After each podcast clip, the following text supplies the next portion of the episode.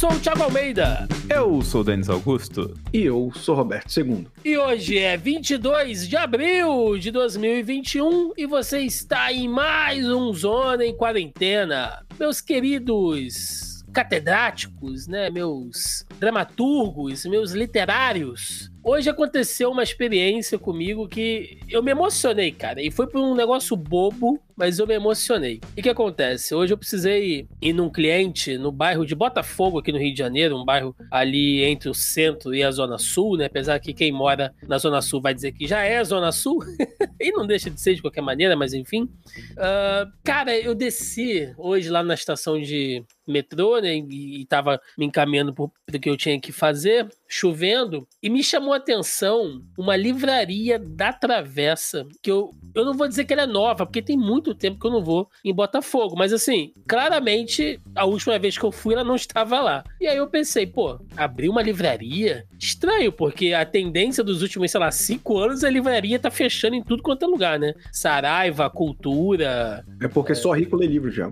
É, porque é, só né? rico, é, segundo o Paulo Guedes. Exa exatamente. Eu pensei, cara, não é possível abrir uma livraria ah, deve ser uma livraria pequenininha, vou lá. Cara, sabe quando você abre a porta assim e, e, e vem aqu aquele som divino, aquela luz, sabe? Aquela coisa mágica e mística?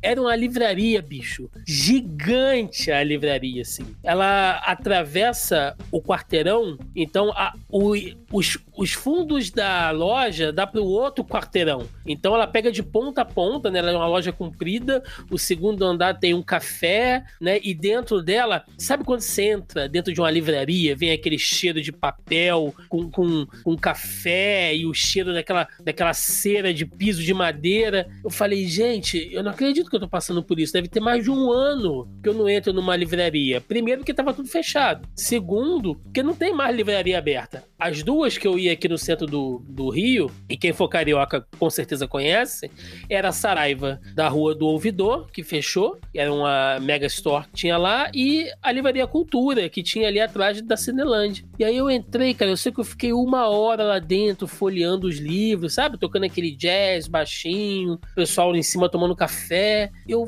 pensando assim, nossa, por um momento eu voltei no tempo antes dessa merda toda que tá acontecendo. E, e, e sei lá, fiquei realmente emocionado, assim, cara, de estar de, de tá ali dentro, né? A gente que, bom, pelo menos acho que todos nós aqui, o Roberto, que curte quadrinho também, a gente gosta muito de ler. E a experiência de entrar numa livraria é um negócio diferente, né, cara? Um negócio gostoso, aconchegante. E aí eu queria perguntar a vocês o seguinte: a gente sempre fala que quando acabar, né, esse rolê de pandemia e tal, a gente vai sair, vai beber, vai, vai ouvir o, a, a eletropisadinha e tal. Mas às vezes não é só isso, né? Às vezes sempre tem um lugar, assim, um tipo de atividade que a gente quer fazer que não tem nada a ver com, com, com zoeira, com boteco, com nada disso. Que outras coisas vocês estão tipo, cara, que vontade de sair para fazer uma parada assim diferente, sabe? Sei lá, como eu falei aqui, tipo uma, tipo uma livraria, que é completamente aleatório, teoricamente é uma coisa simples,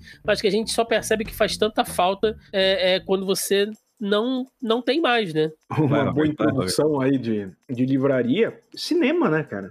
pelo menos eu gosto muito de ir no cinema e já tenho o quê? Um ano. Não é um ano e meio ainda, mas o último filme que eu vi no cinema foi Bloodspot, cara do Vin Diesel. Então. Nossa, fechou só... mal, hein? Fechou então, mal. Eu não só vou no cinema há mais de um ano, como o último filme que eu entrei no cinema para ver foi Bloodspot, cara. É Bloodspot? Bloodsport, sei lá. É aquele da, da Valiant. Uhum. É e foi a trabalho, né? Fui ver. Fui, acabei não paguei pra ver esse filme. Mas, cara, pô, que, que gosto ruim, né? Essas últimas que você foi ver um filme dele. Não foi nem tipo, sei lá, Sonic o filme. Lá, Aves de Rapina, sei lá. Aves de Rapina eu vi também no cinema, né? Mas, porra, não foi o último que eu vi. É tipo se acabar um jantar bacana com um pudim azedo, né? E fica é, aquele gosto na boca. E eu, eu vou falar, isso tudo que o Thiago falou é, me dá saudade também de ir no cinema. De entrar no cinema, pagar aquela pipoca super faturada. Entrar, na, entrar numa sala de cinema é um negócio meio mágico, assim. Eu gosto muito de, uhum. de cinema, né? Escolher. Hoje em dia você já compra com a poltrona e tal, que é mais tranquilo, então eu não pego fila. Eu não entendo gente que for uma fila pra entrar em, sala com poltrona marcada, sabe? É, e ver, ver um filme no telão, assim, a gente tava conversando off-topic aqui antes da gravação sobre filmes do Oscar. Eu lembro que todo ano, cara, eu pegava e tentava ver todos os indicados ao Oscar possível no cinema e os que não dava eu ia atrás de streaming, de download e tal. Esse ano, cara, os que não tem no streaming você só baixa, porque você não vai no cinema ver filme, sabe? E a própria sala tem um cheiro, né, Roberto? Uma sensação. Que, aquele cheiro de Coca-Cola derramada no carpete, é... aquela manteiga. Pô, rapaz. Tem, tem uma coisa diferente, né? Não, não... É estranho, cara. É estranho, assim. É até difícil explicar. E você, Denis? Cara, cinema, com certeza. É, a, a, no, na lista é a 1, 2 e 3, pra mim até, até mais que uma balada, porque o, eu não contei muito isso na, por aqui, mas, tipo, o cinema, ele era um parceiro meu porque eu sempre, nos últimos 10 anos, eu morei boa parte sozinho. E os locais que eu ia frequentar, eu não tinha. Eu não conhecia muita gente, saca? Então, um amigo meu, a maioria das vezes, era o cinema, tá ligado? O tempo livre que eu tinha, eu ia pro cinema, assim. Pegava. É, como eu trabalhava de noite, quando eu trabalhava na outra cidade, eu ia de dia, que é a sessão mais barata. Então era aquele rolê, tipo assim, você ia, ia ouvindo música pro cinema, comia coisa na praça de alimentação e voltava para casa, assim. Então eu sinto muita falta do cinema por causa disso. Só que, e parte desse entretenimento, acho que é a segunda coisa que entra na lista, cara, porque que nesse fim de semana, eu lembro que eu fui pedir um, um hambúrguer,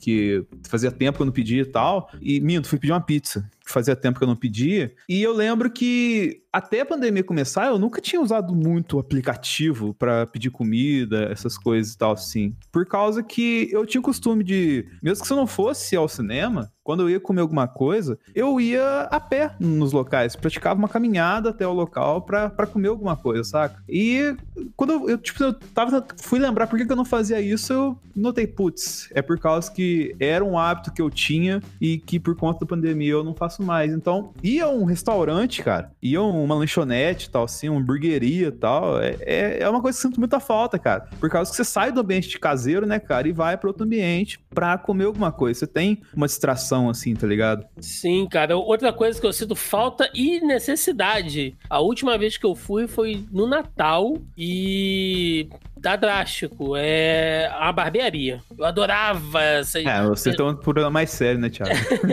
o pessoal fica metendo malho, né? Ah, negócio de barbearia gourmet e tal. Eu curto, cara. Eu acho maneiro. Tinha uma que, que eu ia aqui. Eu já até mandei foto pra, pra vocês algumas vezes. Os caras fizeram meio que um bar, sabe? Então era um ambiente bacana, assim. Tinha uma mesa de sinuca, videogame. Às vezes tu ia lá só pra tomar cerveja, sabe? Um ambiente bacana. Os caras. É, jovens, assim, né? Da nossa idade. Então, de repente você ia assim com uma camisa, sei lá, do Batman, aí o cara puxava assunto contigo e você, entendeu? Fazendo barba, conversando coisa nerd, aí tomava uma cerveja. Eu sinto falta, cara, dessas coisas. E todas as barbearias que eu ia aqui fecharam, porque não aguentaram, né? E eu tô evitando, assim, até ir justamente porque sempre um lugar e ficar lá com respirando com a boca para cima, com a pessoa na sua cara, não é algo muito aconselhável, né? Eu tenho tentado parar a barba em casa, mas tá assim, gigante, tá precisando de um, de um corte mesmo. Mas enfim, cara, é... são coisas que parecem bobas, né? Mas que faz falta. Mas é isso, meus amigos. Acho que aos, aos pouquinhos, né? A gente espera voltar aí aos velhos hábitos, passando nesses lugares aí é confortante do nosso dia a dia, mas enquanto isso não acontece, só nos resta mesmo padecer nos círculos dantescos do inferno que se transformou o Brasil, como a gente sempre vê no nosso primeiro bloco de notícias. Vamos lá, começando esse bloco de notícias aqui, vamos dar um rolê pelo mundo, né? Já que não tem livraria, não tem cinema, vamos dar o nosso rolê virtual aqui. Começando pelo link do El País. Com metade da população vacinada, Israel começa a se despedir das máscaras. Um ano após a imposição de seu uso obrigatório, os israelenses começaram a deixar de usar suas máscaras ao ar livre. Com mais da metade da população completamente vacinada, o governo eliminou a obrigação a partir deste domingo, embora seu uso continue obrigatório em espaços fechados. É isso, né? A gente já veio comentando aqui dessa, né, desses avanços, né, lá em Israel e como o ritmo de vacinação deles continua sendo muito bom. Lembrando que só a vacina não resolve, a vacina faz parte, né, de um, de um ciclo de coisas que precisam ser feitas, mas tá aí, né?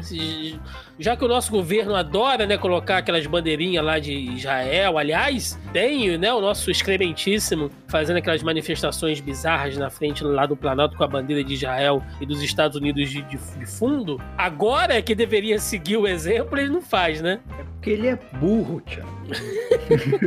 é foda, tipo, que qualquer notícia relacionada ao governo pode ser concluída por é porque ele é burro. Nossa senhora. Seguindo aqui, link de notícias do UOL. Parlamento alemão aprova polêmica reforma que reforça o poder de Merkel contra a pandemia.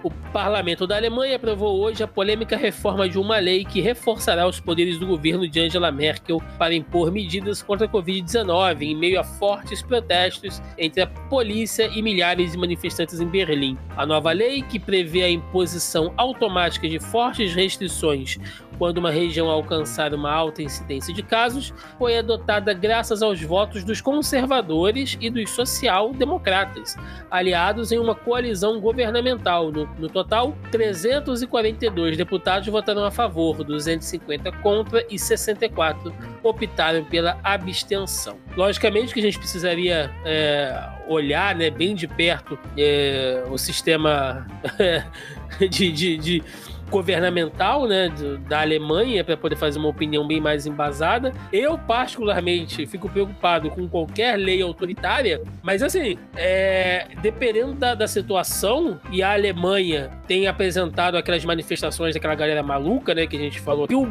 o Brasil e a Alemanha têm mais coisas em comuns do que vocês podem imaginar, né? Entendam como quiser. E às vezes, cara, você realmente precisa usar o braço do Estado de maneira pesada, porque tem uma galera que realmente não, ainda não, não caiu a ficha. Mas aí só estão dando mais poder porque todo mundo sabe, Tiago, que mais Estado é igual ao comunismo. Tem até, é. Pode até perguntar aqui pro nosso eleitor do Partido Novo que ele entende de Estado mínimo. Mas não teve uma parada disso com o governo nacional? Se a gente vai ver uns relatos que saiu aí do TCU e tal, vamos. Não é bem assim, né? É. Seguindo aqui, link do G1 do Globo: capital da Índia entra em lockdown para tentar conter avanço do coronavírus. A capital da Índia entrou em lockdown. O segundo país mais populoso do mundo registrou só na segunda-feira, dia 19, mais de 270 mil novos casos e 1,6 mil mortes. O governo indiano vai passar a vacinar todos os cidadãos de mais de 18 anos. Segundo a agência de notícia Reuters, o governo vai financiar a ampliação do Instituto Serum que produz a vacina da AstraZeneca. A Índia, apesar de tudo, né? Apesar de, de uh, a imensa densidade populacional, os caras têm feito uns lockdowns assim bem fortes por lá. A gente nunca pode esquecer aqueles vídeos que começaram a é, rolar no ano passado. A gente até falou aqui de policial dando paulada, né? a galera na rua, e policial indiano de bicicleta dando paulada. É, aquela vareta e.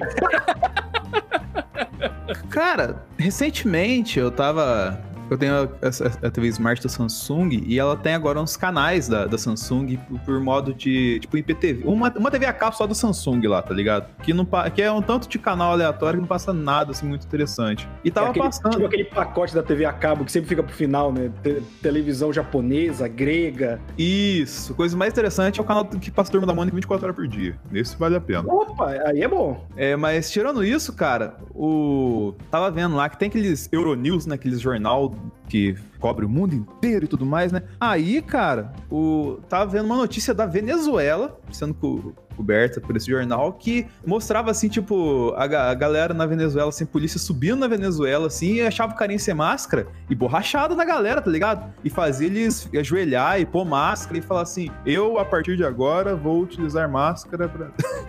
então, assim, cara, é muito doido, né, velho? Acho que se quando tem vontade, assim, e pra tratar com arrombado, tem que ser dessa forma, né, Thiago? Na borrachada, né? Pau e água. Sempre resolve. Exatamente.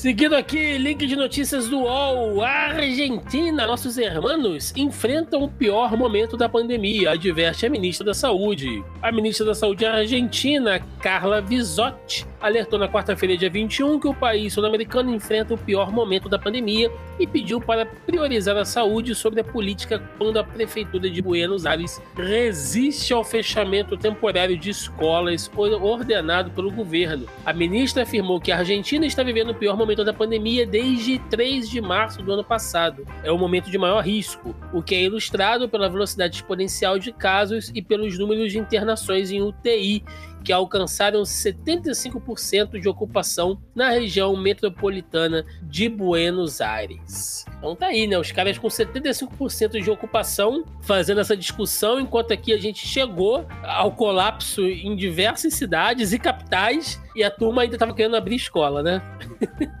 Ai, o Brasil. Tava?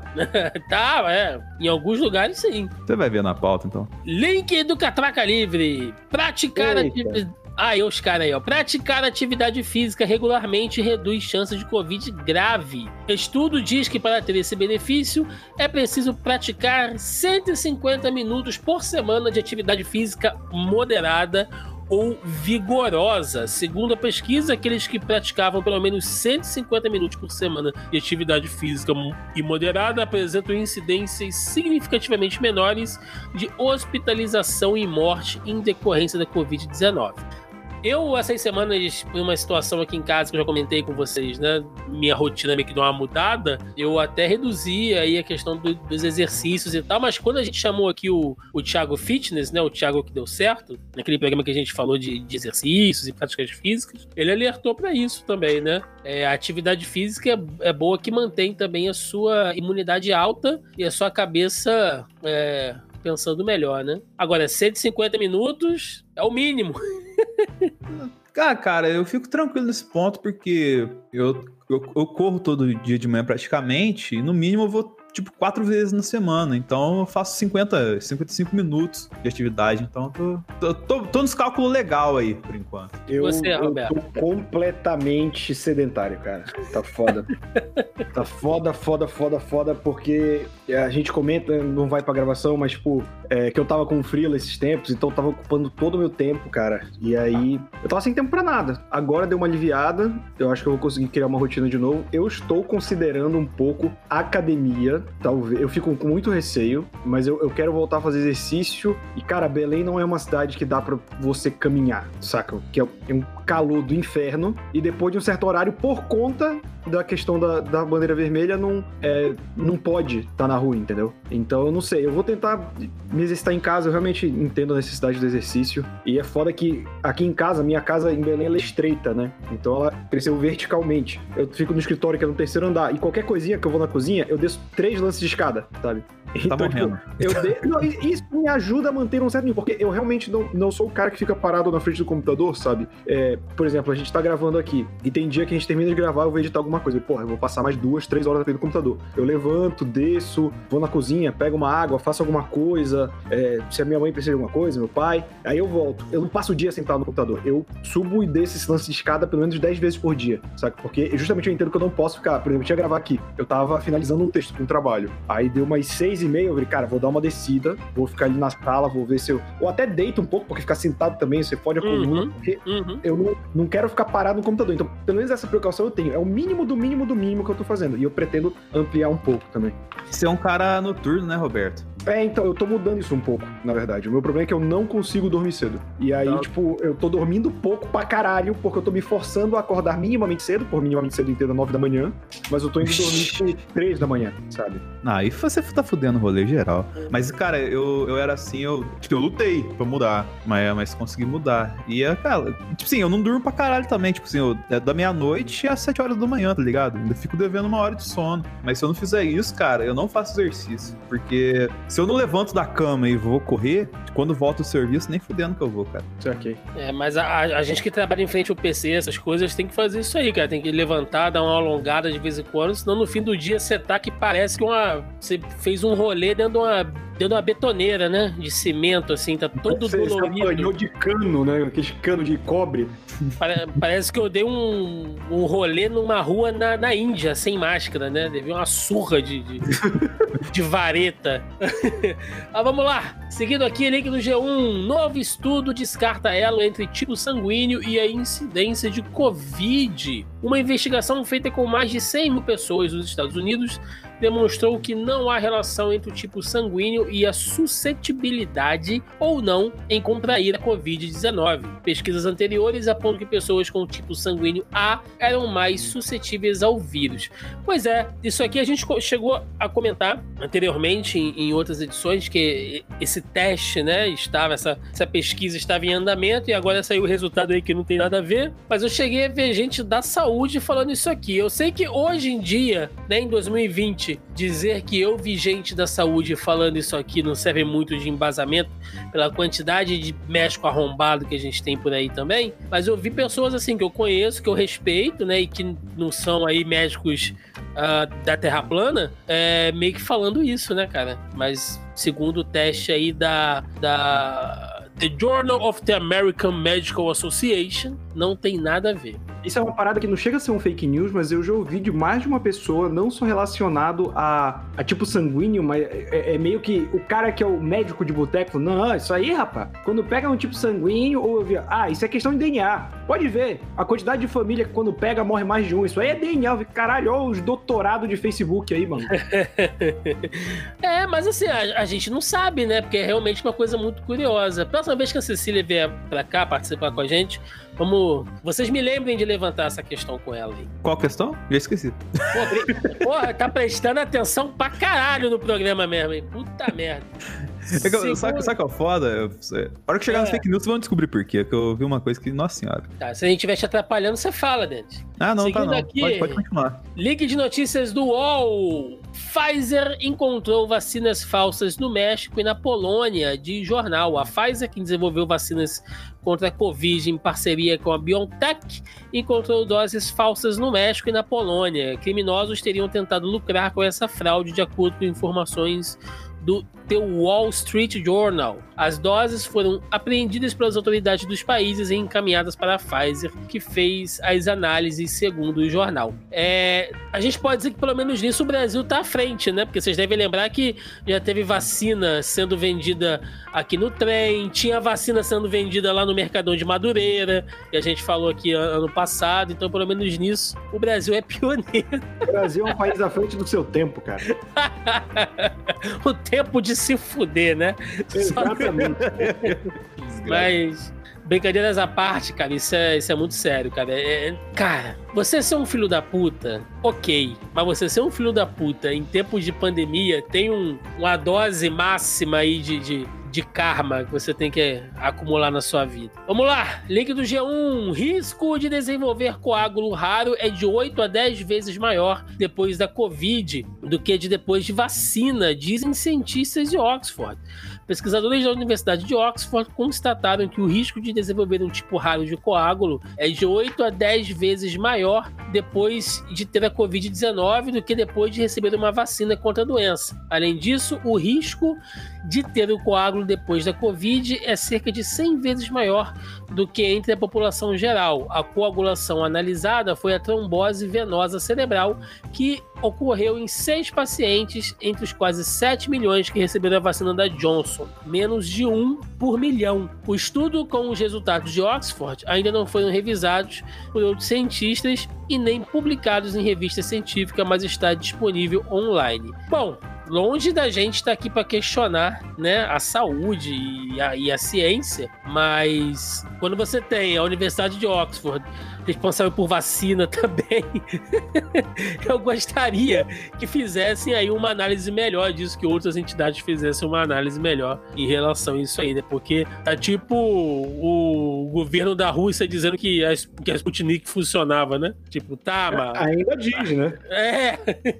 Não que não funcione, gente, mas é, quando... Então, a gente não teve nenhuma prova contrária. Mas é, essa Sim. questão do coágulo é um pouco complicada, porque a gente chama da vacina de Oxford, mas, tipo assim, são setores diferentes o que faz a vacina que faz a análise também. Tipo, não é, não é o puxadinho de Oxford, é uma baia dentro é. do escritório que fica responsável pela vacina. Mas, tipo assim, de fato, o coágulo, o coágulo é foda. O coágulo é. Coágulo. Coágulo, coala. É, coágulo causado nas pessoas. Ele vai tomar a vacina e vai com uma máscara de bandido, né? É por isso que a Austrália tá todo mundo bem, né? Por causa do coálogo. É, no... ah! Mas, tipo, tem que se ter uma noção de que é um número muito baixo. É, é, é e, tipo assim, toda vacina tem. É tipo, ninguém mais vai tomar vacina pra gripe porque tem aquele vídeo da menina que ela só consegue andar quando ela corre. Quando ela tenta andar, ela fica toda travada, sabe? Quantas pessoas tomaram vacina e ficaram daquele jeito, entendeu? Isso também tem que ser, ser colocado. E aí vem a questão da genética. Pode reagir de um jeito, de uma comorbidade, de alguma condição, de, de algum cromossomo, sabe? E aí querer dizer que a vacina em si não é segura já são outros 500. É, isso é até legal trazer essa notícia pra cá, porque pra ajudar. Tipo, é mais fácil desenvolver coálogo. Pega, coálogo. Ah, Pegou. Peraí, ainda bem que eu tô com a arte aberta, que eu ia colocar coálogo na, na máscara. Bota um né? koala e no lugar do rosto você coloca uma célula vermelha. Muito mais fácil desenvolver isso. que eu não consigo pronunciar mais a palavra. Pegando o Covid do que tomando a vacina, né? Tipo, é meio básico a gente falar isso aqui, mas é, a narrativa da fake news não permite que essa informação chegue nas pessoas, né? É, Só... é do caralho, né? né? Tipo, ah, você pode pegar um, um coágulo de tomar vacina. É, você também pode pegar ela sem tomar vacina, e aí, sem tomar vacina também, você pode pegar Covid e morrer. E se não morrer, você pode ficar com dificuldade respiratória, você pode ficar com enxaqueca, você pode ficar. E aí você enumera a quantidade de efeito colateral do Covid, né? Exatamente. Coálogo foi foda. Inclusive, eu quero vacilo.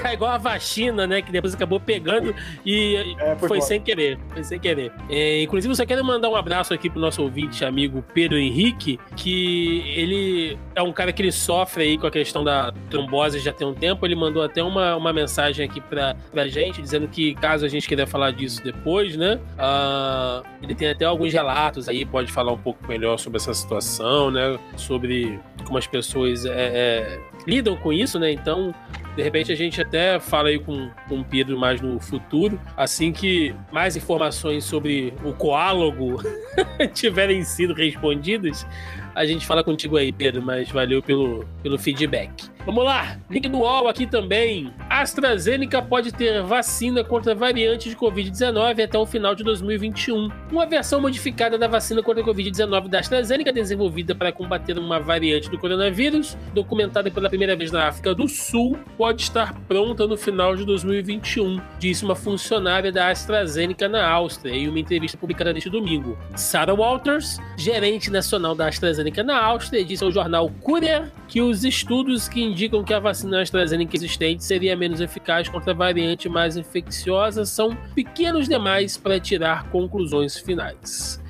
Então tá aí, né? Os caras continuam estudando as variações e, e, a partir da, da vacina base, né, você consegue desenvolver aí algo que abrange melhor essas variantes. Mas enquanto isso, a nossa Coronavac tá lidando bem, né? Pelo menos com a variante brasileira, as coisas estão indo bem. E ainda sobre vacinas, link do UOL também, Covaxin tem eficácia de 100% em casos graves, mostram dados preliminares. O laboratório indiano Bharat Biotech e o Conselho de Pesquisa Médica da Índia divulgaram hoje novos resultados da vacina Covaxin, imunizante contra a Covid-19. A vacina apresentou uma eficácia geral de 78% nos casos sintomáticos e 100% nos casos graves. Os dados fazem parte da segunda análise provisória da fase 3 de testes clínicos. Na primeira análise, cujos resultados foram divulgados no início de março, ela apresentou 81% de eficácia nos casos sintomáticos. Então tá aí a Índia é, apresentando novos resultados né, da sua vacina também. Lembrando que o Brasil tem tentado estabelecer boas relações aí com, com, a, com a Índia, né, até para conseguir o, os insumos e tudo mais. Então esperamos que, quem sabe, no, no futuro, né, seja uma boa alternativa. É, só um complemento rapidinho. O, eu tava ouvindo essa semana e vai a moedinha aí pro xadrez verbal com o Atila, falando da pandemia, e ele tava falando que provavelmente vacinas vindo da Índia vão ser mais difíceis de chegar, pelo menos por agora, por conta do relato que o Thiago deu lá no começo do programa do, da pandemia tá aumentando lá, tá o lockdown, eles estão reforçando a questão da vacinação lá e estão reforçando que não vão entregar vacina pra, pra galera tão fácil assim, porque eles têm que vacinar eles primeiro. É lógico. Lógico. E é, lembrando que é mais de um bilhão de pessoas, né? Exatamente. É. E se não tem vacina, tem vareta na, na, na perna, assim, naquela né? varetada na perna, pra você chegar a dar aquele pula saci, né? Dói pra cacete. É, faz um coálogo nas pessoas, vai ficar certo. Puta merda.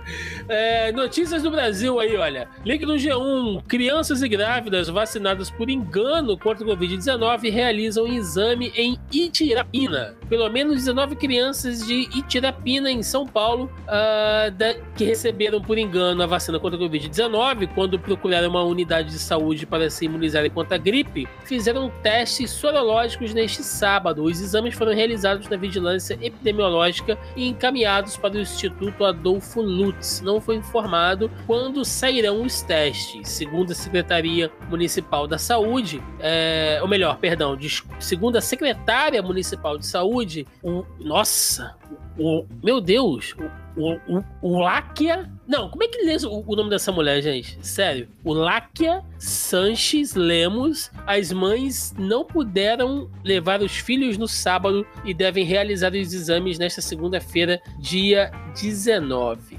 É... Esperamos que fique tudo bem com as crianças, né? Que pelo menos já pularam à frente aí mesmo que sem querer. Agora, a pergunta que fica, elas vão tomar a segunda dose? Porque aí já aproveita, né? Já tomou a primeira mesmo? Acho que é Vláuquia. Será que é Vláuquia, cara? acho, acho, que é Vláuquia. Você tá quieto, eu tô tentando entender como é que lê. Eu chuto aqui Vláuquia. Porque se não for Vláuquia, é o Lau... O, o Láuquia. Nossa, o... Que é, é, difícil, gente, eu ler o nome dessa, dessa senhora. O Laukia ou o Alkia. tá? Esse, esse programa de hoje tá um trava-língua que é uma maravilha. É, link da CNN Brasil. ONU anuncia antecipação para o Brasil de 8 milhões de doses contra a Covid-19. A Organização das Nações Unidas anunciou nesta sexta-feira, dia 16, a antecipação de 8 milhões de doses de vacinas contra a Covid-19 para o Brasil através do consórcio COVAX Facility, coordenado pela OMS. A informação foi passada à CNN por Marlova Noleto, coordenadora da ONU no Brasil, após encontro com governadores. Na próxima semana, o consórcio vai definir se virão doses da vacina da Pfizer ou da vacina de Oxford para o Brasil. Abre aspas. Foi uma reunião muito produtiva. Serão 4 milhões de doses para abril e mais 4 que a OMS tenta antecipar para o mês de maio. Vacinas são bem escassos, mas o consórcio está fazendo uma gestão e direcionando as doses para quem mais precisa. Então tá aí, né? É, o pessoal da COVAX Facility vai adquirir aí pelo menos 8 milhões de doses. E é nisso que a gente fala, né? O pessoal vem com aquela lorota, é, tipo, ai, ah, o STF tirou os poderes do presidente do governo federal para gerir a pandemia, né? Não, seus arrombados. Quando você divide aí é, as, as responsabilidades, né, e as ações de maneira concorrente né, e co-ocorrente, você dá a liberdade para os próprios estados correrem atrás também, como é o caso aqui. Nesse caso, meio que mais por falta de opção do que por qualquer outra coisa. Vamos lá, aqui do UOL. 40% dos municípios não têm condições adequadas para armazenar doses. Um levantamento realizado pelo movimento Unidos pela Vacina e pela Locomotiva Instituto de Pesquisa apontou que 40% dos municípios brasileiros possuem geladeiras em condições inadequadas para o armazenamento das doses de vacina contra a Covid-19 em seus postos de saúde. O estudo, que contou com a participação de gestores da saúde de 5.569 municípios do país, também identificou as principais carências e dificuldades no processo de vacinação e no combate ao avanço da pandemia. Gente, tem posto de saúde que não tem geladeira nem para guardar a marmita do médico, né? Quem dirá vacina. Então, precário, precário aí. É a galera se, se virando do jeito que dá. E, e outra coisa, né, Tiago? É, a gente fala aqui da questão da precarização da saúde, que vem bem diante da Covid, né? Isso é um fato no Brasil, que quem já teve que passar por emergência, com parente sabe como é. Mas também é, não caiam nessa, nessa fake news, galera. Que às vezes tem fake news que, que viram senso comum, né? Quem nunca escutou de alguém que tinha plano de saúde, por exemplo? Ah, o plano tal tá parece o SUS. Né? Tipo, que corrobora essa galera. Gente, os leitos já estavam ocupados antes da Covid. Estavam para emergência, cara, mas o Covid é outra parada. Covid você tem que isolar uma área, você tem que ocupar. Então, sempre é uma bandeira que eu acredito que os três aqui defendem, é defenda o SUS. Sim. E, e não cai nessa de que, tipo, já tava tudo lotado antes do Covid, não. Você tem muitos pontos em situação precária. Antes do Covid, vai continuar depois do Covid pelo pouco investimento que a gente tem em saúde. Mas não caiam nessa ladainha da galera de como se, tipo, não mudou nada. Quem, quem já passou perrengue sabe que mudou sim muita coisa. Não, e só diz que plano de saúde. Gente, seja o plano mais básico. Só diz que plano de saúde tá igual ao SUS quem nunca precisou recorrer ao SUS. Quem já precisou dormir em porta de hospital, quem já precisou é, é, comprar remédio porque o próprio hospital ou posto de saúde, UPA, enfim, não tinha para te atender. Só quem já passou por isso sabe, cara. Então, não, não, não, não falem isso não, porque vocês estão se enganando. Link aqui do Globo. Queiroga diz que vacinação de grupos prioritários só deve ser concluída em setembro. O ministro da Saúde, Marcelo Queiroga, afirmou nesta quarta-feira que a vacinação dos grupos prioritários contra o Covid-19 deve ser concluída somente em setembro. A previsão fez um atraso de quatro meses em relação ao que foi previsto pelo ex-ministro Eduardo Pazuzu, que estipulava que em maio os grupos prioritários do Programa Nacional de Imunização seriam concluídos. Tá aí, né? É o seu Queiroga sendo um pouco mais realista, né? Pelo menos. Acho que ele viu que a batata do Pazuzu tá queimando, né? Então. Eu sou o próximo, né? É. Deixa eu falar quando... umas verdades aqui pra não ficar feio na CPI. Pô, quando você já é o quarto na fila, meu amigo, você já viu o que rolou lá na frente, né? Você já, já tá ciente. Enquanto isso, o link do Metrópolis, poderosa arma, diz presidente da Anvisa após liberação de coquetel. Após votar favoravelmente a aprovação do uso emergencial de um coquetel de remédio contra a Covid-19, o presidente da Anvisa, Almirante Antônio Barras Torres, classificou a medida como poderosa arma contra a pandemia. O uso dos medicamentos Casirivimab e Indevimab para o tratamento da Covid-19 foi autorizado nesta terça-feira, 20 do 4, pela diretoria colegiada da Anvisa. Então tá aí, não temos maiores notícias, né, sobre esse coquetel, mas pelo menos dessa vez tem a liberação da Anvisa, né? Diferente da cloroquina, gente, que segundo a Anvisa não funciona para Covid, tá? Busquem lá mais, na página. Mas tem mais notícia de coquetel nesse programa, né, Thiago? Ó, cairia bem um, co um coquetelzinho agora, vou te dizer. Uh, é sério, é o próximo. Tomar um negronezinho agora. Não é? Dar aquela calibrada. Então olha isso aqui, ó. Link do UOL. O que se sabe sobre Regencov, aprovado pela Anvisa contra a Covid-19? Olha aí, a Anvisa, né, que aprovou aí na, recentemente, como nós dissemos agora, os anticorpos monoclonais uh, Casirivimab e Indevim, Indevimab, ah, hoje tá difícil, administrados em conjuntos no tratamento inicial contra a Covid. A liberação é apenas em ambiente hospitalar. Olha aí, não haverá comercialização em farmácias, sendo que, sendo que não está autorizado o uso em pacientes já internados ou que necessitam de oxigênio de alto fluxo ou ventilação mecânica em seus tratamentos. O coquetel chamado de Regenkov, não parece nome de Nome de personagem de história que tem russo, né? Vladimir Regenkov. Nome assim de, de russo. É, não previne a doença, mas apresentou resultados positivos para evitar o agravamento do quadro em pacientes com fatores de risco. Então, tá aí. É, é, eu acho engraçado, cara, que assim, os medicamentos que realmente podem ajudar, né, como esses que a gente tá vendo aqui, a galera louca lá do chapéu de alumínio não fala nada, né? Os caras realmente se prenderam no negócio. Eles preferem um remédio que não funciona do que um que tem a validação, assim. É. Por que, que eu tô tentando entender essa galera, né? A gente que tá aqui há um ano dando murro em ponta de faca, né? Porra, que idiota que eu sou, cara. Devo estar tá com um coálogo aqui na cabeça. É, vamos falar aqui um pouco de colapsos e lockdown. Link do UOL. Opas! Cita recuo em caso. o que foi, cara? Opas! Mas é o nome da pessoa. É... Da pessoa. aqui da organização. Deixa eu ler um negócio. OPAS cita recuo em caso da Covid no Brasil, mas alerta que país segue em risco. Diretora da OPAS, Organização Pan-Americana de Saúde. Vai lembrar que é uma pessoa, segundo o Thiago.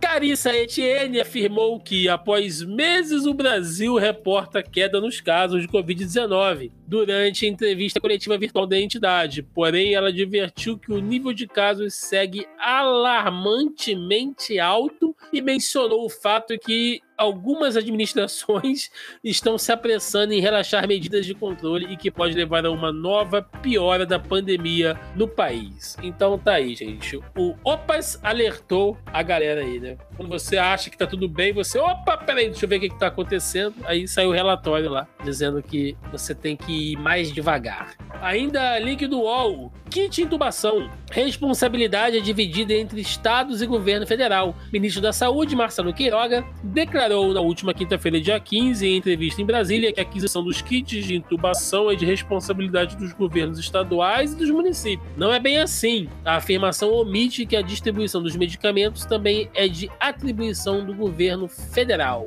A obrigação de adquirir esses medicamentos é dos estados e municípios aí, né, reforçando o que o Marcelo Queiroga disse. Com a escassez né, nos estoques em alguns lugares até já esgotados, o tema é, al é alvo de controvérsias. Governadores e prefeitos alegam ser responsabilidade do governo federal providenciar os remédios, enquanto este último atribui o encargo às gestões locais. Esse é o tipo de coisa, gente, pelo qual é necessário realmente se fazer a CPI, sabe? É, além de, de questões é, políticas e perseguições e tal, tem que avaliar, bicho. Tem que avaliar. A gente passou um ano aqui, a gente já, já disse aqui diversos programas, gestões em estados aí de maneira, sabe, esquisita. Pelo amor de Deus. Tô falando do Rio de Janeiro, lugar que tá com um governador afastado aqui, né? A ponto de ser preso por causa de fraude na Secretaria de Saúde, uma máfia do cacete. A gente é, é, teve 10 testes aí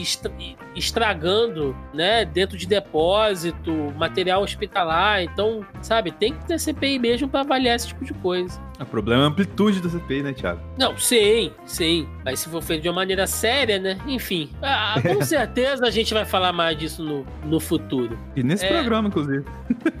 Agora sim, link do Globo. Com o agravamento dos casos de Covid-19, médicos pedem que gestantes sejam prioridade na vacinação. Preocupados com o aumento do número de gestantes entre as pacientes hospitalizadas por Covid e com o agravamento dos casos, médicos pedem parte das vacinas da Pfizer que chegarão ao Brasil na semana que vem sejam destinadas a esse grupo, a esse grupo prioritário, já que são os imunizantes com mais evidências de segurança para as grávidas. Uma pesquisa do Centro de Controle e Prevenção de Doenças dos Estados Unidos, com 400 mil mulheres com coronavírus, das quais é, 23 mil aí né, eram grávidas, chegou à conclusão de que a gestação é fator de alto risco de agravamento da Covid-19. A gente citou também, né, Roberto, na edição passada, se eu não me engano, a questão da vacinação dos, dos pais de crianças que sejam portadoras, né, de alguma necessidade especial. Então é assim, é, é, é, são quadros de, sabe, de prioridades que vão entrando ali. Que, gente, na real, muita coisa é prioridade, né, mas falta vacina. É complicado isso. É, então, é, é eu entendo a questão dos grupos de prioridade, mas isso tudo cai na conta de que a gente não tem um plano de vacinação estipulado, né, cara? A gente vai pegando enquanto faz. É muito maluco o que tá acontecendo. É, pro grupo de prioridade ter que lutar pela prioridade porque alguma coisa tá errado, né? É, então. Por mais que o nosso Zé Gotinha, aquele humanista, né, seja um guerreirão, é difícil, cara. É difícil chegar em todo mundo. Link do G1. Com Guarani valorizado, paraguaios atravessam a fronteira para fazer compras em Foz do Iguaçu, né, com a moeda Guarani aí valorizada, né? Os paraguaios têm cruzado a fronteira para fazer compras. Tradicionalmente, eram os consumidores brasileiros que atravessaram a ponte da amizade e a valorização da moeda paraguaia, o movimento tem se invertido. É, meus amigos, quem diria, hein? É, Roberto, o Real diria? tá cheio de graça com Superliga, mas tá tomando pau do Guarani, né, velho? Oh, meu Deus, rapaz. Trocadilhos futebolísticos. Foi boa, hein? Foi ótima essa. Essa eu guardei desde o dia que eu lembrei dela. Link da Veja. Desrespeito a regras sanitárias agravou pandemia no país. Diz Queiroga. O ministro da Saúde, Marcelo Queiroga, teve uma reunião com entregantes da Confederação Nacional de Municípios nessa terça em que reconheceu as dificuldades do governo em obter doses de vacina suficientes para conter o avanço da pandemia no país e culpou os brasileiros que desrespeitam restrições sanitárias pelo avanço das mortes. Se a população estivesse usando máscaras, mantendo distanciamento, evitando aglomerações, se tivesse um programa de testagem mais adequado, isolamento dos casos positivos e dos seus compactantes, se fizéssemos a disciplina dos transportes urbanos e o funcionamento dos setores estratégicos, os senhores podem ter certeza que não estaríamos vivendo o momento que estamos vivendo hoje, disse Queiroga a prefeitos. Seu Queiroga, deixa eu falar um negócio pro senhor aqui. O senhor tá completamente cheio de razão. Porém, o seu patrão, até manifestação em cima de jet ski ele fez. Então, é difícil, né, cara? O cara tá até certo, mas é... eu imagino a cara dos prefeitos na reunião. Tipo, puta merda, sério que você tá falando isso pra gente? O ministro da, da saúde. É, tá parece que trocou isso. de governo, né? É, tipo, cara. Ah, agora não, filho da puta. Tá trabalhando não. com o mesmo bombado. Não, cara, assim, não, de novo, gente, ele tá certo. Mas aí você, você imagina, tá? A reunião lá, lógico que não é presencial, mas você imagina se fosse a reunião presencial, assim, todo mundo sentado. Olha, gente, tem que manter aí, ó, é, a saúde, o distanciamento, máscara e tal. Aí você olha pela janela, tá o Bolsonaro lá embaixo, lavando a mão lá no córrego lá do Planalto, dando bolo pro pessoal, espirrando, tossindo. Porra. Se fosse um episódio de desenho desenho, né? Tava o Queiroga falando isso e o Bolsonaro passando sem máscara no fundo. É. Aí ele lavando, assim, espirrando na mão e cumprimentando alguém. Aí o Queiroga lá fez, não, veja bem, o que tem que ser feito é isso, né? É, parece um episódio do Bob Esponja, né? O Queiroga é o Lula Molusco e, e, e, e o Bolsonaro é, sei lá, o Bob Esponja caçando água viva atrás, assim, como se nada tivesse acontecendo. É, parece também um episódio de The Office, né, cara? Quando o Idris Elba chega no, no escritório lá pra. Eu não pra... vi, eu não vi, eu não cheguei lá ainda, não. Me dá spoiler, não.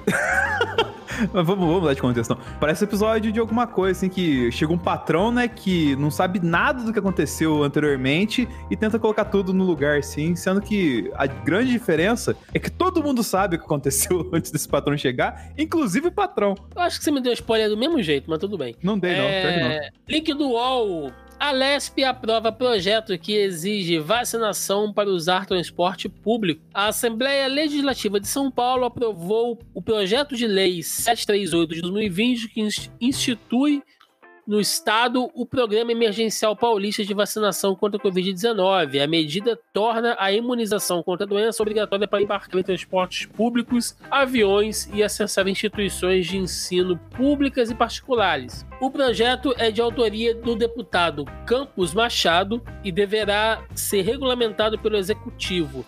A lei prevê ainda que seja necessário comprovar a vacinação contra o coronavírus para se inscrever em concursos públicos ou ingressar em cargos públicos. Olha, tá certo, porque isso aqui é uma maneira de, de fazer a turma se vacinar, né? Mas sejamos realistas. Quem vai realmente fiscalizar isso? Do cara, ok, pegar um avião e tal, Tá porra. Eu sou um avião, hein? Nossa, é, um avião! Ah, o JP tá bom na edição, né? Colocando aí o barulho é. na hora. Que a, gente... a sonoplastia tá boa. Assim, você fazer um controle de avião e tal, beleza, mas transporte público, cara. É, a manchete dessa notícia, ô Thiago, manchete é tipo assim, ale, aleja, Alesp, oita. Aleja. Aleja.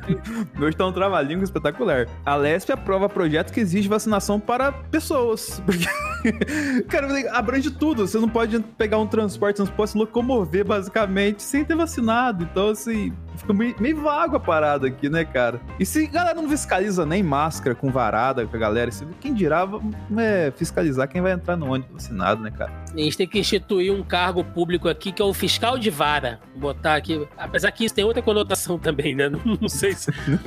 não sei se funciona.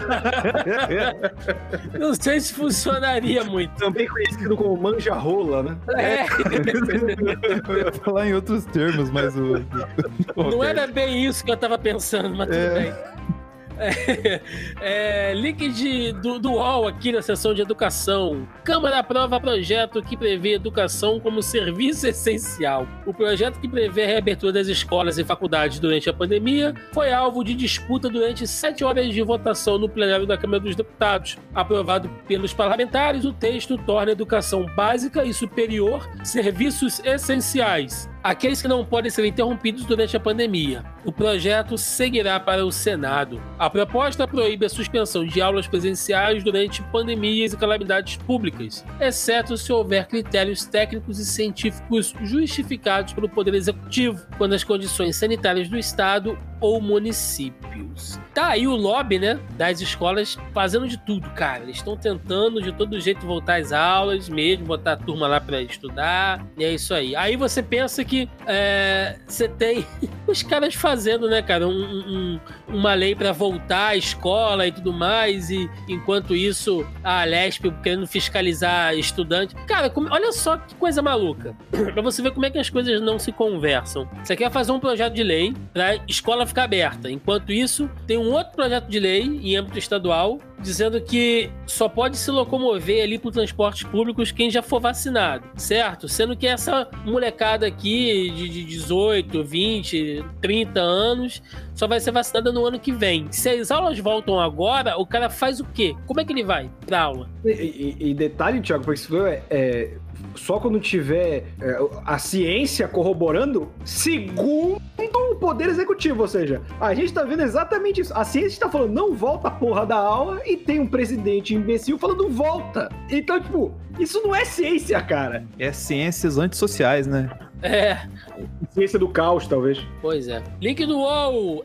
STF dá cinco dias para Bolsonaro e Queiroga se manifestarem sobre o cronograma de vacinas. O ministro Ricardo Lewandowski, do STF, deu prazo nesta terça-feira, dia 20, de cinco dias para o governo federal se manifestar em uma ação movida pela Rede Sustentabilidade que cobra a divulgação detalhada do cronograma de recebimento de vacinas contra a Covid-19. Desse modo, considerando a importância da matéria e a emergência de saúde pública decorrente do surto do coronavírus, solicitem-se prévias informações ao presidente da República e ao ministro do Estado da Saúde no prazo de cinco dias sobre os pedidos formulados, determinou aí o ministro em despacho. Lembrando que aquele plano de vacinação que o STF tinha exigido antes, né? O, o Pazuello, na, na época, pegou o plano de vacinação da gripe aviária, lembra? Ele pegou e, e fez um copia e cola, mas teve lugar que eles esqueceram de alterar. Puta que pariu. Ele fez. Ele faltou que ele fez aquela malandragem. Ô, Roberto, é, você que faz, fez meu trabalho de faculdade. Faltou de fazer aquela malandragem, né? No dia antes de entregar o trabalho, como não terminou, manda o arquivo corrompido do professor. E o professor vai abrir. Né? É, tipo assim, puta, tava corrompido, né? Não, deixa, eu mando de novo pra você amanhã e tal. Assim. Faltou. O arquivo corrompido é a versão digital do cachorro comeu meu dever de casa, né? Exatamente. Cara, não basta você copiar e colar um negócio que tava pronto, não. Você ainda tem que esquecer de alterar. Ai, que desespero.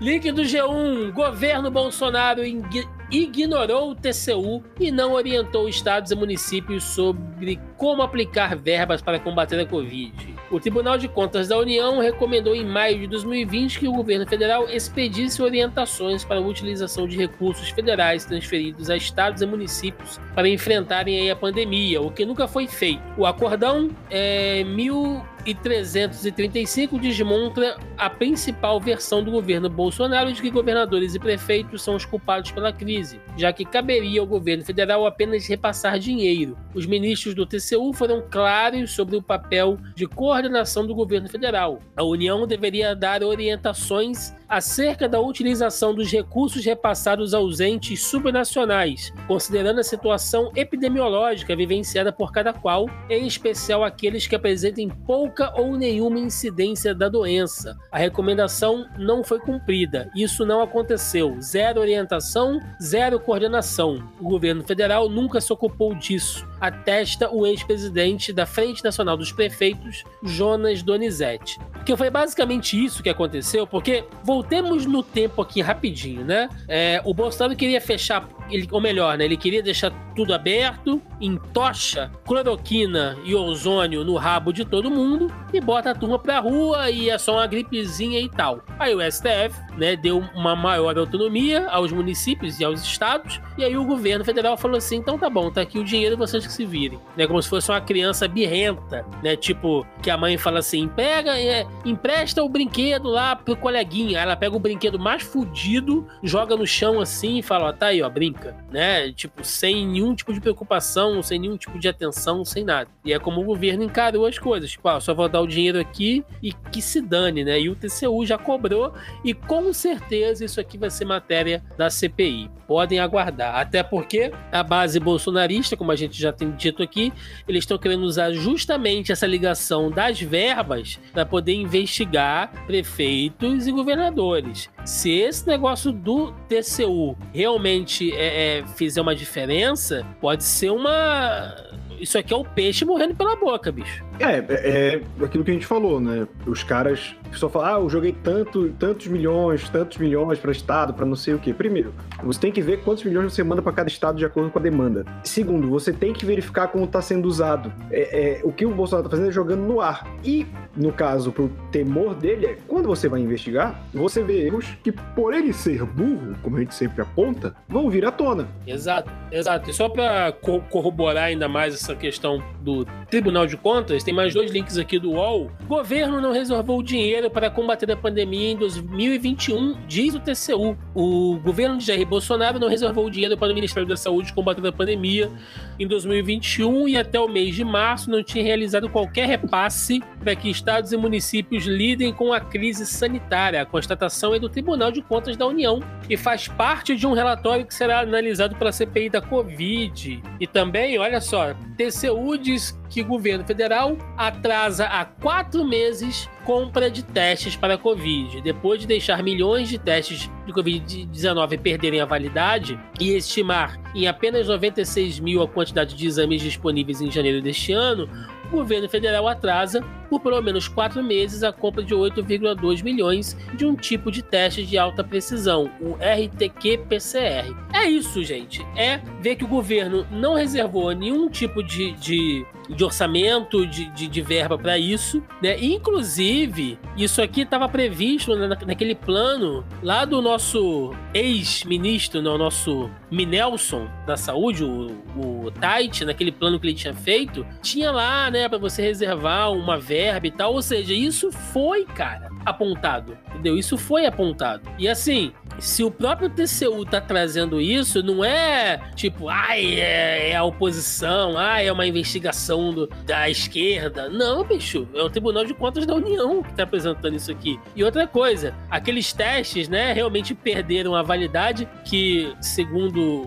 o ex-ministro Eduardo Pazuzu, disse que tudo bem, era só ir lá e alterar a validade. O cara falou isso, né, que tava tudo certo uh, tá o governo aí atrasando a compra de testes, porque se não tem teste, né? Então não tem doença, então tá tudo certo. Mas é, tá sendo inflado os números aí, né, Tiago? Como você vai ler agora? Pois é, vamos ler aqui as causadas do excrementíssimo. Link do UOL. Sem provas, Bolsonaro diz que números da pandemia foram inflados. Sem apresentar provas, o presidente Jair Bolsonaro, sem partido, sem vergonha e sem vacina. E sem máscara. E sem máscara, insinuou hoje que os números da pandemia foram inflados para prejudicar o seu governo. Em evento com lideranças evangélicas de Anápolis, Bolsonaro também disse que as mortes por Covid-19 começaram a cair por medo que ele consiga aval para uma investigação das mortes que estão sendo classificadas como suspeitas de Covid. Começou a cair o número de mortes por Covid porque eles têm medo que eu consiga uma investigação na frente e vão ver lá que é muito óbito, foi colocado suspeita de Covid para exatamente inflar números e pressionar a população contra o nosso governo, disse o Bolsonaro. E também aqui, olha, link do UOL, YouTube remove vídeos de Bolsonaro sobre tratamento ineficaz contra a Covid-19. O YouTube removeu pela primeira vez um vídeo do canal do presidente, no qual o mandatário fala sobre o tratamento ineficaz contra a Covid-19. A plataforma confirmou a informação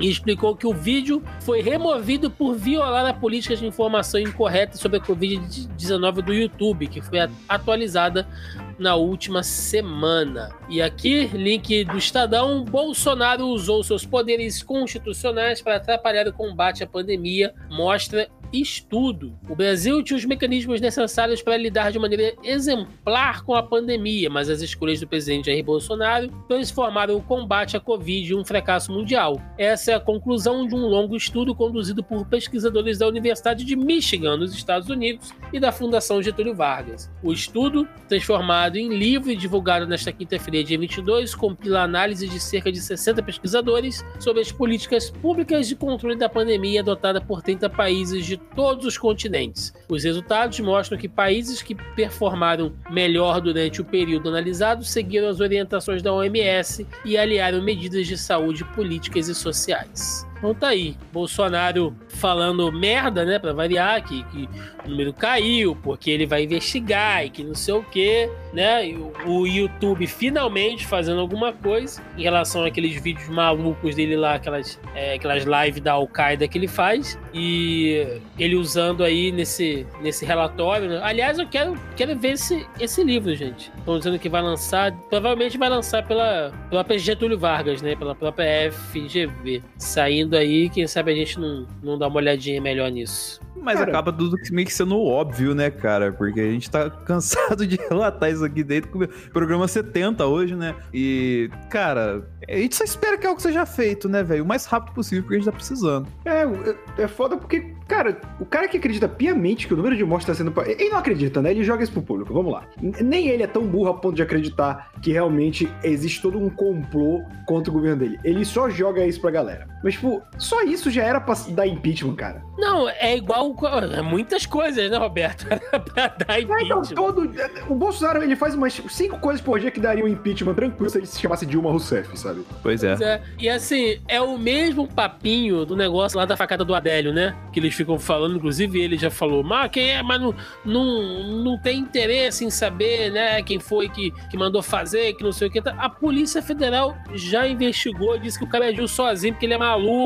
Já foi investigado, já, já saiu. Ele podia recorrer, ele nunca recorreu. Porra, o que, que mais que eles querem, cara? Vamos lá, vamos falar um pouquinho da CPI aí, como as coisas estão. O link do Poder 360. Bolsonaro diz a empresários não temer CPI da Covid. O presidente Jair Bolsonaro disse na terça-feira, dia 20, que não teme a CPI da Covid no Senado implantada para investigar a gestão do governo federal na pandemia e o uso de recursos da União transferido para estados e municípios. Em reunião online com empresários, Bolsonaro disse que trabalha para vacinar a população para que depois o país cresça com maior velocidade. O Brasil não parou. Fizemos muita coisa no ano passado, desde a gestão Pazuello. E as vacinas são uma realidade hoje. Mas que filha da puta.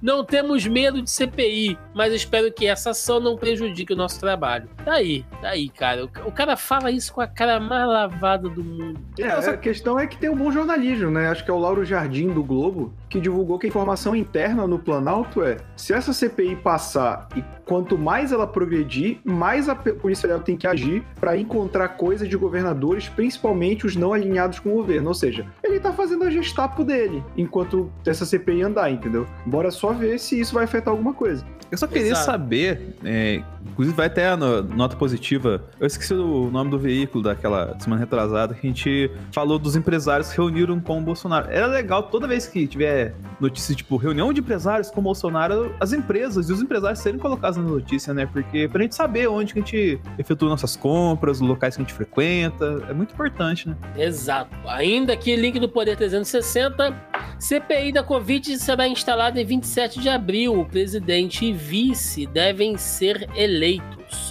A primeira reunião da CPI do Senado, que investigará a conduta do governo durante a pandemia, uh, foi convocada para as 10 horas de 27 de abril. Os nomes do presidente e do vice-presidente deverão ser escolhidos, a acordo envolvendo a maioria dos integrantes da comissão, para que o senador Omar Aziz comande o colegiado. O amazonense não é opositor, mas é crítico do governo. O acordo também envolve o nome de Renan Calheiros para ser relator. Renan foi próximo dos governos petistas petistas e agora tem feito acenos ao ex-presidente Lula. O senador Otto Alencar, o mais velho da comissão, com 73 anos, tem a prerrogativa de conduzir a eleição da mesa. Cara, chegamos no.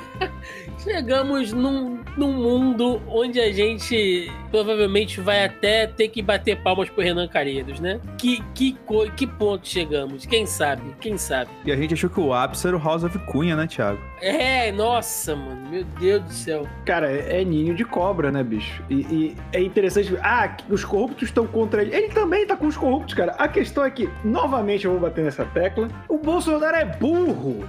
tipo, ele tá lidando com gente muito mais versada que ele em ser político. O Bolsonaro, cara, eu quero lembrar, eu sei que não deve ter eleitor dele escutando a gente, a não ser que tenha alguns dos nossos ouvintes mostrando para algum parente que você que votou nele também é uma anta, você é um jumento. Né? Tipo, ele ficou encostado 30 anos como deputado. O que a gente tá vendo é um encostado, um encostado, essa é a palavra, assumindo a presidência. E o filho de uma puta é tão burro que ele comete os mesmos erros de quando ele era deputado sendo presidente. Aí ele acha que o mundo tá contra ele porque ele acha que ele ainda tá lá na porra do gabinete dele, que ninguém se importa porque nunca fez um projeto, nunca fez nada, então ninguém olhava para ele, a não ser o CQC que deu voz pra esse filho da puta. E ele super acha pop. que vai ser assim, super pop, sabe? Ele acha que ele ainda tá nessa. Mas ele é o presidente da república, sabe? E, e esse que é o principal problema, cara. Desses 70 episódios, a gente tá nessa merda, além da pandemia, porque tem um filho de uma puta lá do Rio de Janeiro, eleito pelo Rio de Janeiro, que decidiu ser presidente. E o antipetismo, a burrice, a ignorância e as grandes elites levaram a gente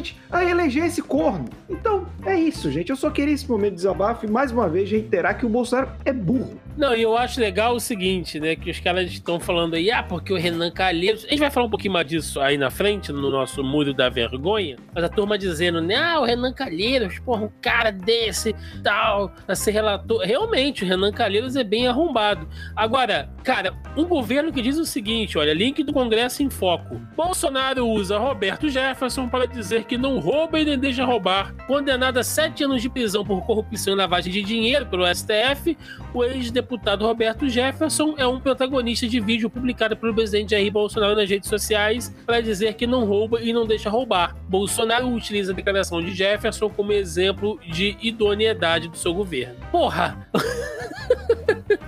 Os caras têm como símbolo Roberto Jefferson, bicho. E quer Pronto, falar de. Roberto Jefferson, que é bom lembrar, entrou pros noticiários porque denunciou o mensalão, não por ser honesto, mas porque não foi incluso no mensalão.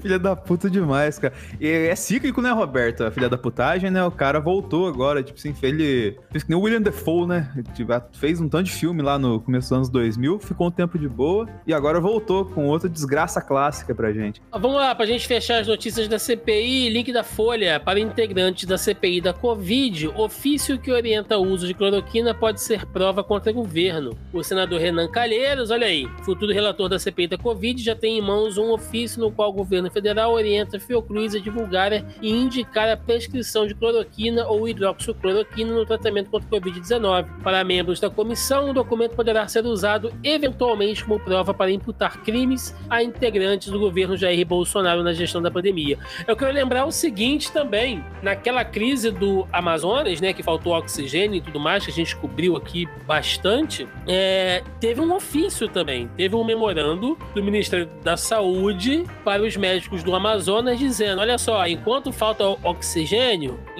entuxa o povo de cloroquina, de ivermectina, e, e, outras coisas. E teve médico do Amazonas dizendo: a gente já fez isso, a gente tá fazendo o que pode. Até rezando a gente tá fazendo, mas não tá funcionando. A gente precisa de oxigênio, não é de mais cloroquina. Isso a gente já tá dando e não tá resolvendo. Ou seja, o que não falta, bicho, é, é, é, é prova, é coisa escrita. Vamos ver, vamos ver. Vamos falar aqui de alguns brasileiros arrombados. Notícia do UOL: mulher de ex-senador confirma que pagou 3.600 reais por vacina contra a Covid. A advogada Giz Andrade, mulher do ex-senador e empresário Clécio Andrade, afirmou que pagou 3.600 para que ela, uma filhada e mais quatro irmãos de Clécio fossem vacinados contra a Covid-19 em Minas Gerais. A informação foi dada pela Polícia Federal. Ela foi ouvida pela PF por videoconferência na manhã de hoje no caso da suposta vacinação clandestina em BH. Segundo a polícia, a advogada confirmou que esteve na garagem onde ocorreu a vacinação para tomar o suposto imunizante e foi a responsável pelo pagamento. Lembrando que essa vacinação foi aquela fake, né? Teve.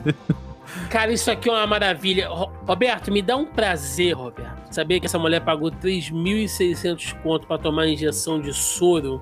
Eu vou dormir até melhor essa noite. Essa notícia me causa um, um agrado no coração. Me lembrou até outra que eu queria. A gente tem que compartilhar a felicidade com as pessoas também, né?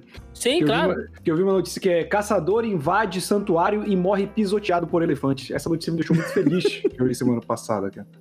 Excelente. É, link aqui da Folha. Covid explode em cidade do interior de São Paulo governada por Bolsonaro caipira. Mortes aumentam mais de 170,8% em um mês em Mirandópolis, cujo prefeito é contra o isolamento social e promove tratamento sem eficácia. No período de 19 de março a 19 de abril, o total de mortes contabilizadas pela prefeitura desde o início da pandemia passou de 24 para 65, um salto de 170,8%. Já o número de casos confirmados subiu 52,5% no período, chegando a 1.853 tudo isso, né? Porque a gente teve aí esse, esse drama criado na gestão do prefeito Everton Sodário, do PSL, de 27 aninhos, apoiador inconteste do presidente Jair Bolsonaro, que desde o início da pandemia seguiu o receituário pregado pelo governo federal, minimizou a doença, pregou contra o distanciamento social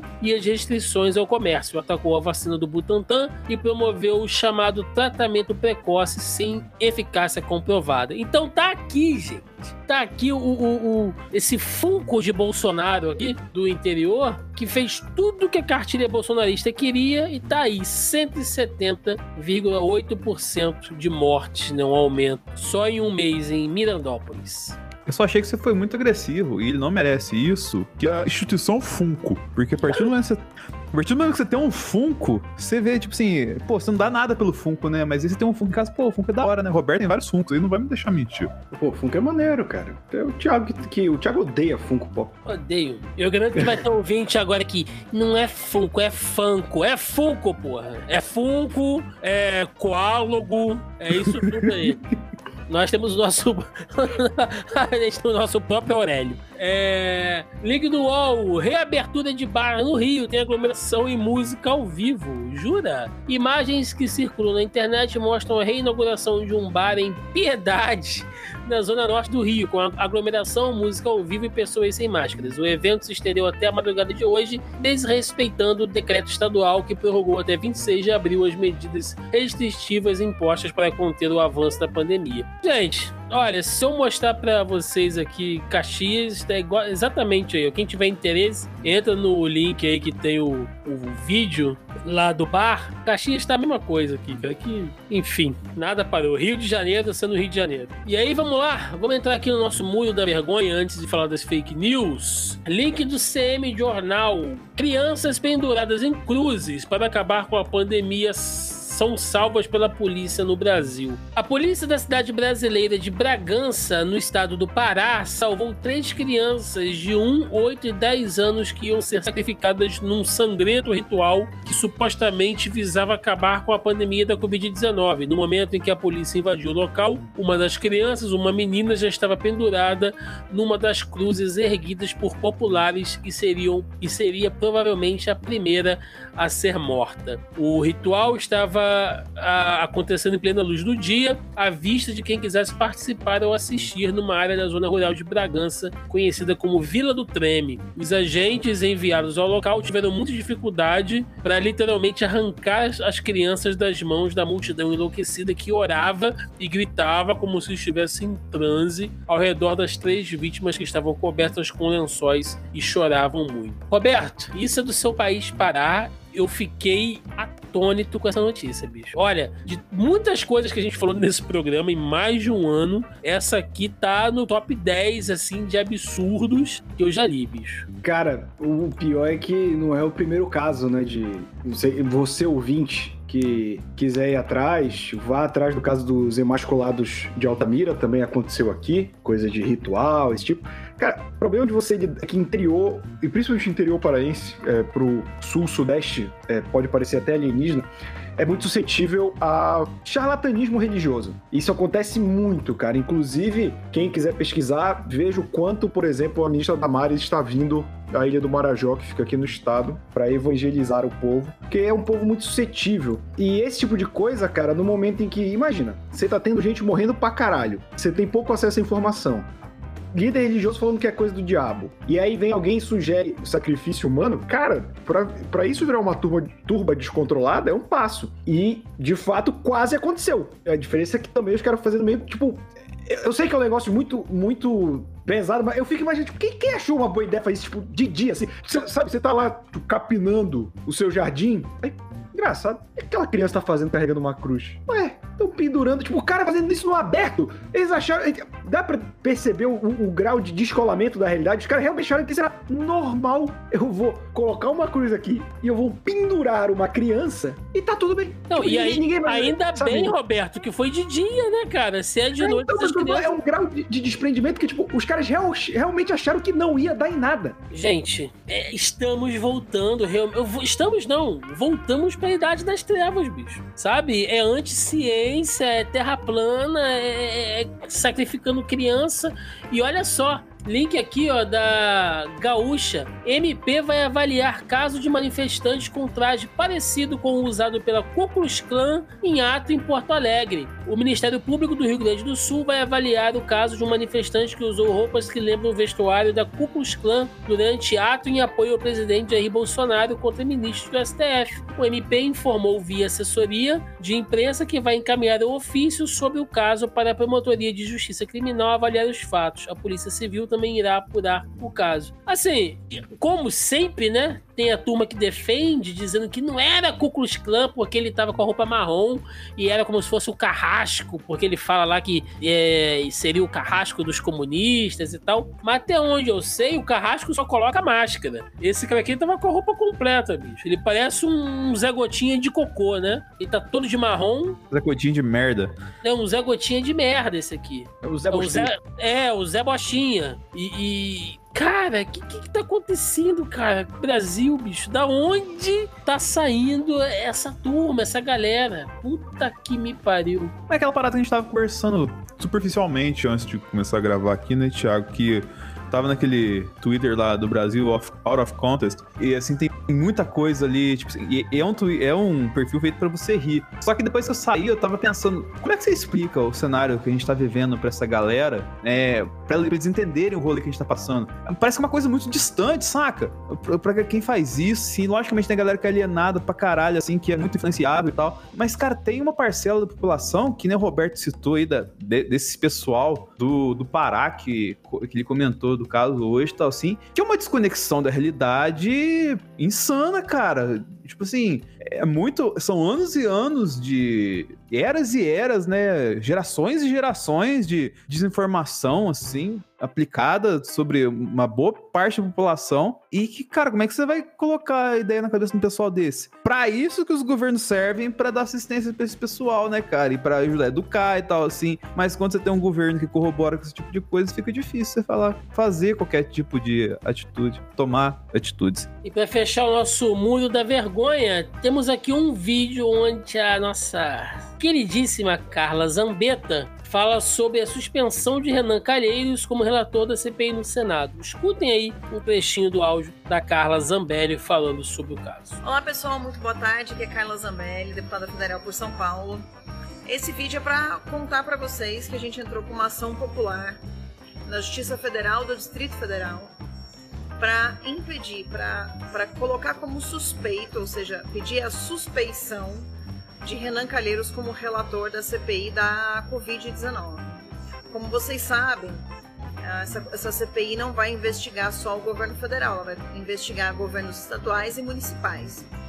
E é, querem colocar o Renan Calheiros, que é pai de um dos governadores investigados, para ser o relator. E aí o, o que que acontece, né? É, a Carla Zambelli tá dizendo que basicamente, né, que o Renan Calheiros não pode assumir, né, não, não pode ser relator, né, tem que se votar essa suspensão dele porque ele estaria ele, ele seria pai de um dos governadores, assim como o Jader Barbalho e tal. Eu fico pensando aqui, né, quando o governo federal fez aquela modificação no COAF, que estava investigando lá os casos de, de rachadinha, inclusive do Flávio Bolsonaro, isso não foi um problema. Quando o Bolsonaro disse que ia interferir na Polícia Federal, interferir na Superintendência da Polícia Federal do Rio de Janeiro, que também estava investigando o Flávio, isso não foi um problema. Então, assim. É muito. a cara nem treme, bicho. A cara da pessoa nem treme, assim. Mas é, vai também nessa questão também, né, que eu tinha colocado. Eles criaram um ecossistema tão fechado, assim, de desinformação, que, cara, você fala isso, a galera não acredita. A pós-verdade virou uma tônica, uma tônica desse povo aí agora. Porque se falar, eles acreditam, velho. Se, se, se eu falar que. Se o Bolsonaro fala uma coisa amanhã, ele fala que ele falou mentira ontem, assim, o povo tipo, nem titubeia de concordar com ele, tá ligado? É um negócio muito bizarro que a gente tá vivendo, cara. E para fechar o nosso bloco de notícias, temos aqui duas fake news. Link do Estadão. É falso que 52 municípios tenham zerado morte por Covid-19 ao adotarem tratamento precoce. Uh, é falso que 52 municípios aí, né, zeraram as mortes após o tratamento de hidroxicloroquina e ivermectina, como sugerem mensagens nas redes sociais. Um levantamento do Comprova com dados do site SUS Analítico mostra que quase todas as cidades citadas registraram notificações de óbito no mês de março. E aí tem aqui, ó, um print de uma mensagem que estava rolando pelo,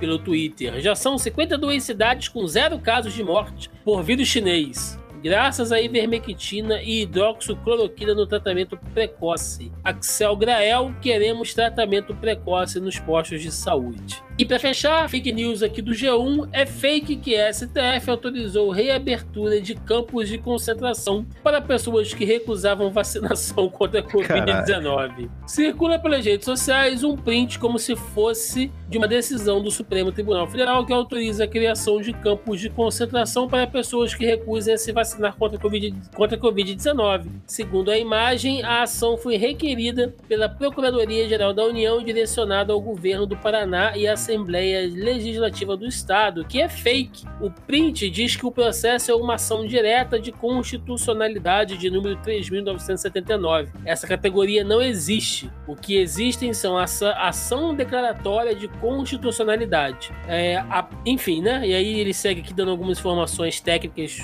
jurídicas que não nos interessam, mas basicamente nem existe isso aqui. Claro que é fake, mas eu fico puto, cara, com essas fake news que, que ficam dando falsas esperanças pra gente. É. o problema é que se campo de concentração pra gente recusa a vacina tem um nome, é curral. É. Exatamente. Bloco cultural esportivo aí.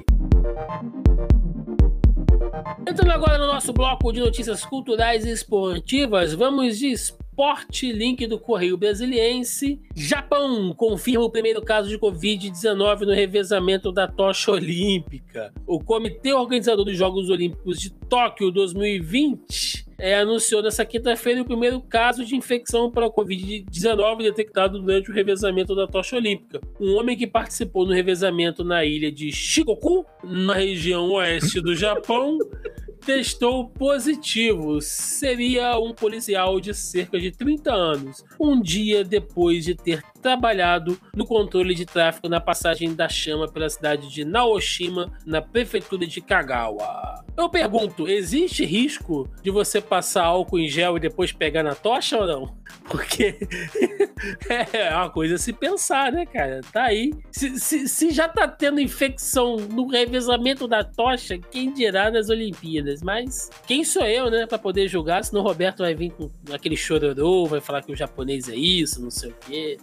Olha o vira-lata aí já prevendo. Líquido é o país. Entre cortes de verba e restrições da pandemia, Brasil tenta se preparar para as Olimpíadas de Tóquio. As novas ondas de infecção e morte pela Covid-19 colocam novamente em suspense a realização dos Jogos Olímpicos de Tóquio. Diante dessa perspectiva, o Comitê Olímpico Brasileiro tem a missão de preparar seus atletas para o maior desafio do esporte brasileiro desde o Rio 2016. Atletas vivem de superar desafios, mas ninguém preparou os, os esportistas para, além de superarem os adversários e seus próprios limites, vencerem as adversidades das Olimpíadas. Bom, a gente já tá falando isso aqui há algum tempo, né? Não são só os jogos, é toda a preparação, gente. É esportes coletivos, como é que você vai treinar essa turma? Tá faltando insumo, tá faltando um monte de coisa. Como é que tem? Aí você chega completamente despreparado. O, Brasil já sofre pra cacete, né? Com, com muitos locais aí de treinos realmente precários. Hoje, um atleta no Brasil que não tenha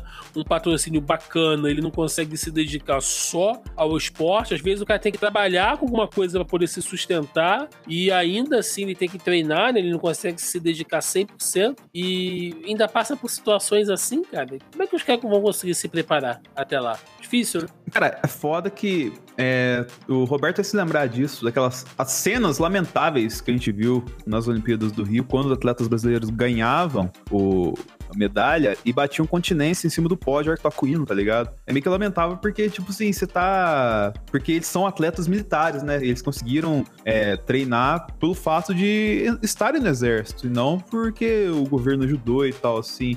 É meio lamentável porque, tipo, você acaba roubando a cena ali, tipo, pô, você, tá, você conseguiu no meio do, de um ciclo olímpico de quatro anos conseguir uma medalha olímpica, e em vez de homenagear o, o país, vai homenagear as Forças Armadas, que a gente já viu nessa pandemia, o tão questionável que é a, a postura deles, né?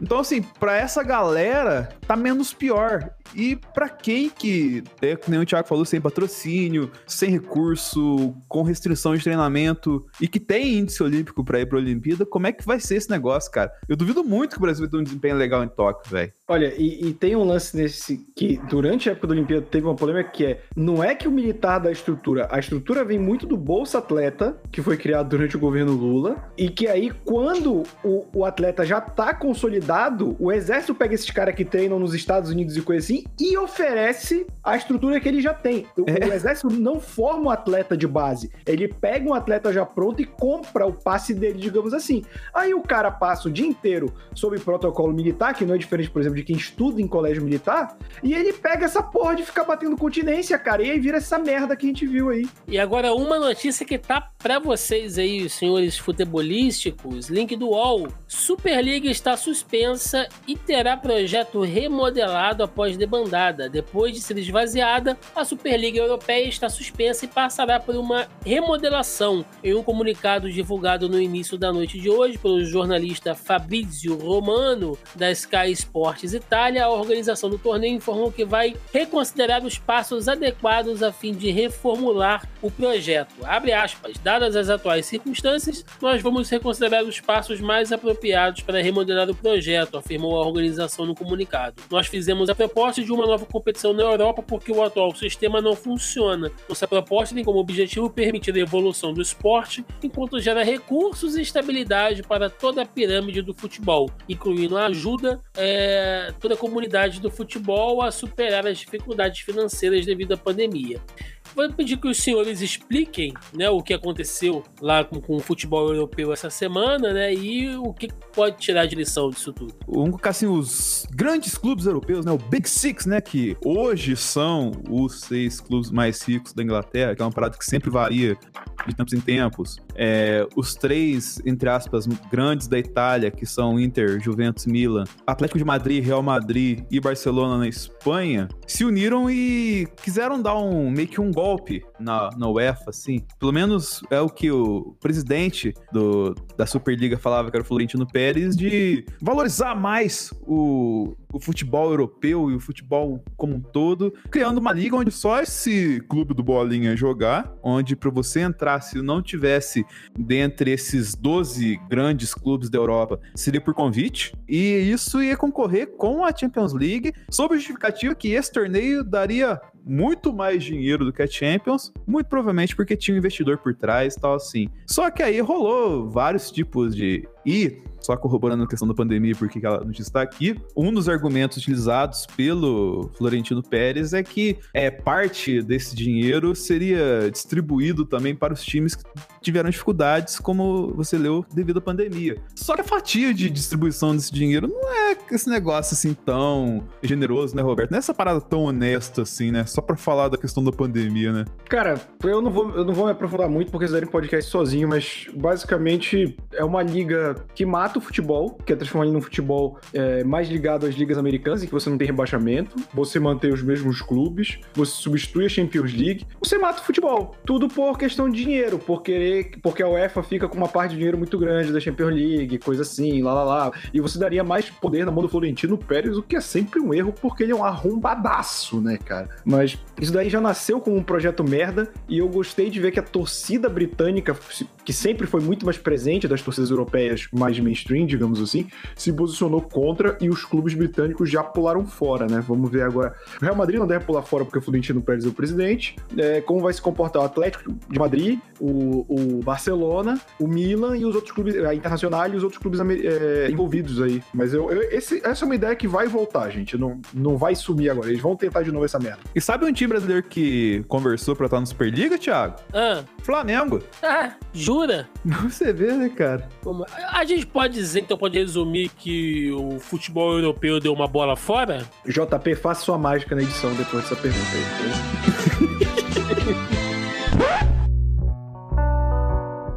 aí. Entrando agora aqui no nosso bloco de debate. Meus amigos, Estamos aqui na semana que está tendo a conferência do clima, né? Lá do, do, seu, do seu Biden, lá nos Estados Unidos. Estados Unidos! Né, tá rolando tudo lá. É, temos a OMS aí agora com até livro, né, sendo lançado, como a gente falou aqui, da, da gestão do Brasil na pandemia. Tá, a política externa tá uma bagunça, tá tudo zoado. Né, logicamente. Porque, que... só um apontamento: esse livro é do OMS, né? Do... Seria muito Sim. legal se esse livro fosse assinado pelo Tedros, né, cara? De shortinho. Sim. De shortinho. É, enfim, né? E a gente sempre mete o Mario aqui, a gente também é, cita outros lugares do mundo que estão se comportando muito mal. O próprio Japão forçando a barra aí com as Olimpíadas. A gente falou da Alemanha também que enfrenta situação drástica, né? Com manifestações bizonhas e tudo mais. E assim, o Roberto sempre adora, sempre, sempre entra nessa questão comigo. Quando eu massacro muito aqui o nosso, a nossa pátria amada, né? O Roberto fica me acusando de vira-latismo. Porém, né? Eu também devo é, reiterar aqui que sim, né? Muitas coisas não são só do Brasil, não. A gente vê maluquice e gente arrombada a nível mundial. Porém, também tem uma galera que é, fica nessa neura, né? Tipo, o próprio presidente já deu a, a entender isso, né? Tipo, olha, não, que é, eu não vou correr atrás de vacina, porque é, eles é quem tem que vir até a gente, né? O Brasil tá o grande consumidor. Quando rola aquelas tretas lá entre Brasil e China, né? Todo mundo falando, ah, mas é, não tem que se rebaixar pra China, não, né? Não é só a China que vai comprar as coisas da gente, não sei o que e tal. O Brasil é grande, né? O Brasil é gigante e tal. E eu fico pensando, até onde, quando a gente discute esse tipo de coisa, da posição do, do Brasil como um player externo, até onde a gente fala como com essa coisa do viralatismo, né? Que o Roberto sempre traz aqui, ou até onde a gente tem que ser realista mesmo e ver que o Brasil não, não tá, tá muito longe, cara, em diversos aspectos né, de poder se colocar pau a pau ali com outras nações. Então eu queria saber aí a, a opinião de vocês, como é que vocês veem aí essa... Em, em, em que casinha ali no, no OR vocês colocam o Brasil, em que nível? É, essa questão é até engraçado que... Engraçado, não no sentido engraçado, mas curioso, assim, porque eu sinto que, assim, a gente sempre. Essa, essa questão do viralatismo que o, o Roberto sempre te critica, Thiago. É muito por conta do, do comportamento do brasileiro médio, né? Que sempre acha, ah, as instituições não funcionam, e não sei o que lá, e nada dá certo, e tá sempre uma merda, tudo e tal assim. Só que lá fora, a diplomacia brasileira, ela sempre foi conhecida positivamente, porque ela não entrava em conflito, ela sabe se posicionar muito bem, seguir no sentido comercial da coisa. Então, assim, o posicionamento internacional do Brasil para negociações, assim, para tratativas diplomáticas, eram muito bem feitas até do governo Bolsonaro. E a gente nem precisa falar aqui tanto de vezes que a gente falou de chanceler párea para a sociedade, que tornou o Brasil esse que facilitou pra caramba, entre aspas, a questão de vacina. Mas o Brasil tem muito destaque lá fora, principalmente no agronegócio. E, né, tipo, falando do agronegócio no sentido de passar pano pro arrombado que é daqui da região que, que planta café e explora tudo mais e fica com dinheiro nas cooperativas, tudo. É porque, tipo, o Brasil, ele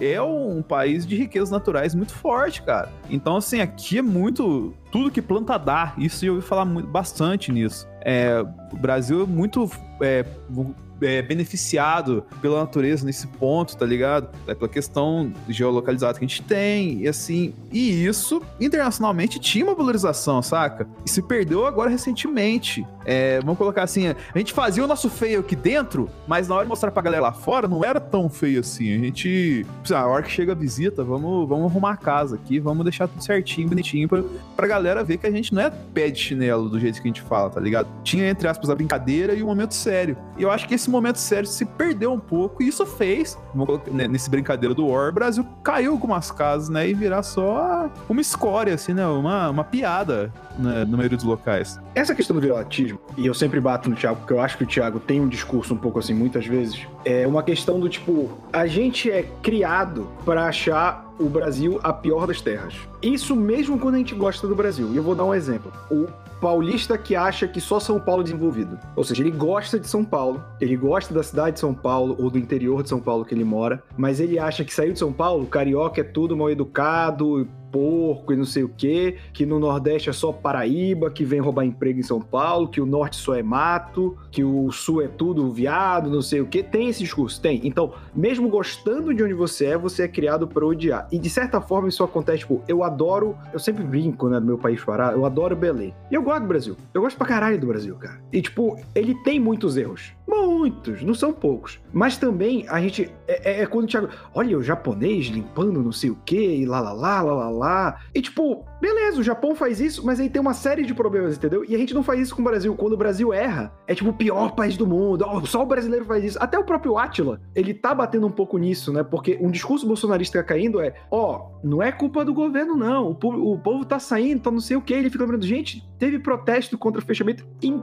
tudo que é país. Não foi só aqui, sabe? A diferença é que você tem um governo ativo, sabe? É Manaus que tem protesto para reabrir comércio e abre, porque cede a pressão do, do, do público, sabe? Então é, é, muito bizarro. Eu acho que hoje o Brasil tá se tornando cada vez mais párea, muito mais párea, por conta de um governo de arrombados, que quem tá acompanhando aí no, a gente nesse decorrer de um ano e pouco tá vendo piorar, né? E eu não acho que isso seja culpa do país, necessariamente. A gente continua um país que entre seus trancos e barrancos tem um povo que, mano, vamos ser bem sinceros aqui. O japonês não aguentava uma semana de Brasil. Não, nem fudeu. O, o americano não aguentava uma semana de. Tiago, a, a, sua ida em, lá no cu do Rio de Janeiro, passando em boteco que é boca de fumo, você acha que o, o office boy americano aguentava? Não. Não aguentava, cara. Então, tipo, eu, eu, vejo, óbvio, a gente não tem que glamorizar a dificuldade que você passou, mas a gente tem um, um, um, uma obstinação muito do caralho. Eu respeito isso no brasileiro, mas eu não. Eu, a gente tem que ter um cuidado muito grande entre não cair no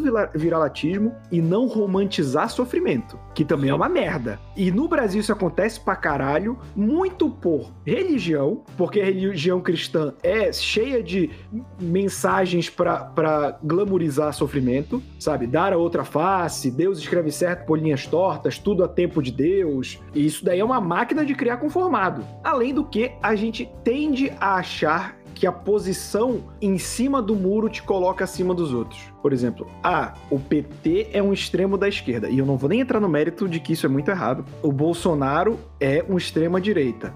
Eu estou no meio criticando os dois. Eu sou muito inteligente. E você não toma uma posição. você só tá criticando os dois mas não oferece porra nenhuma, entende? Então, a, a romantização de, do sofrimento e o conformismo do brasileiro são paradas que me incomodam, sabe? Tipo, o que o Bolsonaro tá fazendo de sair de máscara. Mano, a próxima vez que o Bolsonaro saísse de máscara era pra tá voando tijolo e, e, saco de merda na cabeça dele, sabe? Mas a gente é ensinado que a violência é errada. Cara, a gente, a gente mora num país que a galera defende vidraça de banco, porque a gente prefere que as coisas sigam na, na normalidade do que ser incomodado pela diferença, entende? Tipo, eu, eu prefiro que morram 300 mil pessoas por dia do que eu vá sair um dia e eu me atrase um pouco mais para voltar em casa porque tá tendo protesto. Então, isso é uma mentalidade do brasileiro que eu queria muito que mudasse. Mas eu, eu não falo mal do Brasil como, como país por, por conta de várias coisas, por exemplo. E eu usei o exemplo do japonês porque, tipo, beleza, o japonês limpa as coisas, mas o, o, o Japão também é um país que o sistema de honra deles é o que faz o cara, o, o, filho se matar porque não, não escolheu a profissão que os pais queriam.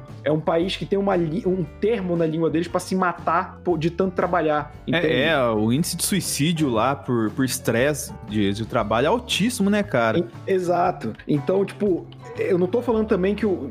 Entenda, não tô falando que o Japão é um país horrível, mas que ele tem seus erros e tem seus, é, seus acertos, e que cada um tem que ser é, ponderado, sabe? E ainda mais agora, Thiago. Agora que a gente é um vira-lata sarnento pro resto do mundo, sabe? Aqueles que são escorraçados da frente do bar com um piso de cimento liso. Que o cara vem com a vassoura, sabe? Então, agora mais que a gente tem que destacar os nossos problemas e trabalhar junto, entendeu? E é, eu, eu, eu, sempre gosto de reiterar isso de, de não ser conformista e tal, porque eu não quero cair nesse, nesse discurso em cima do muro, não.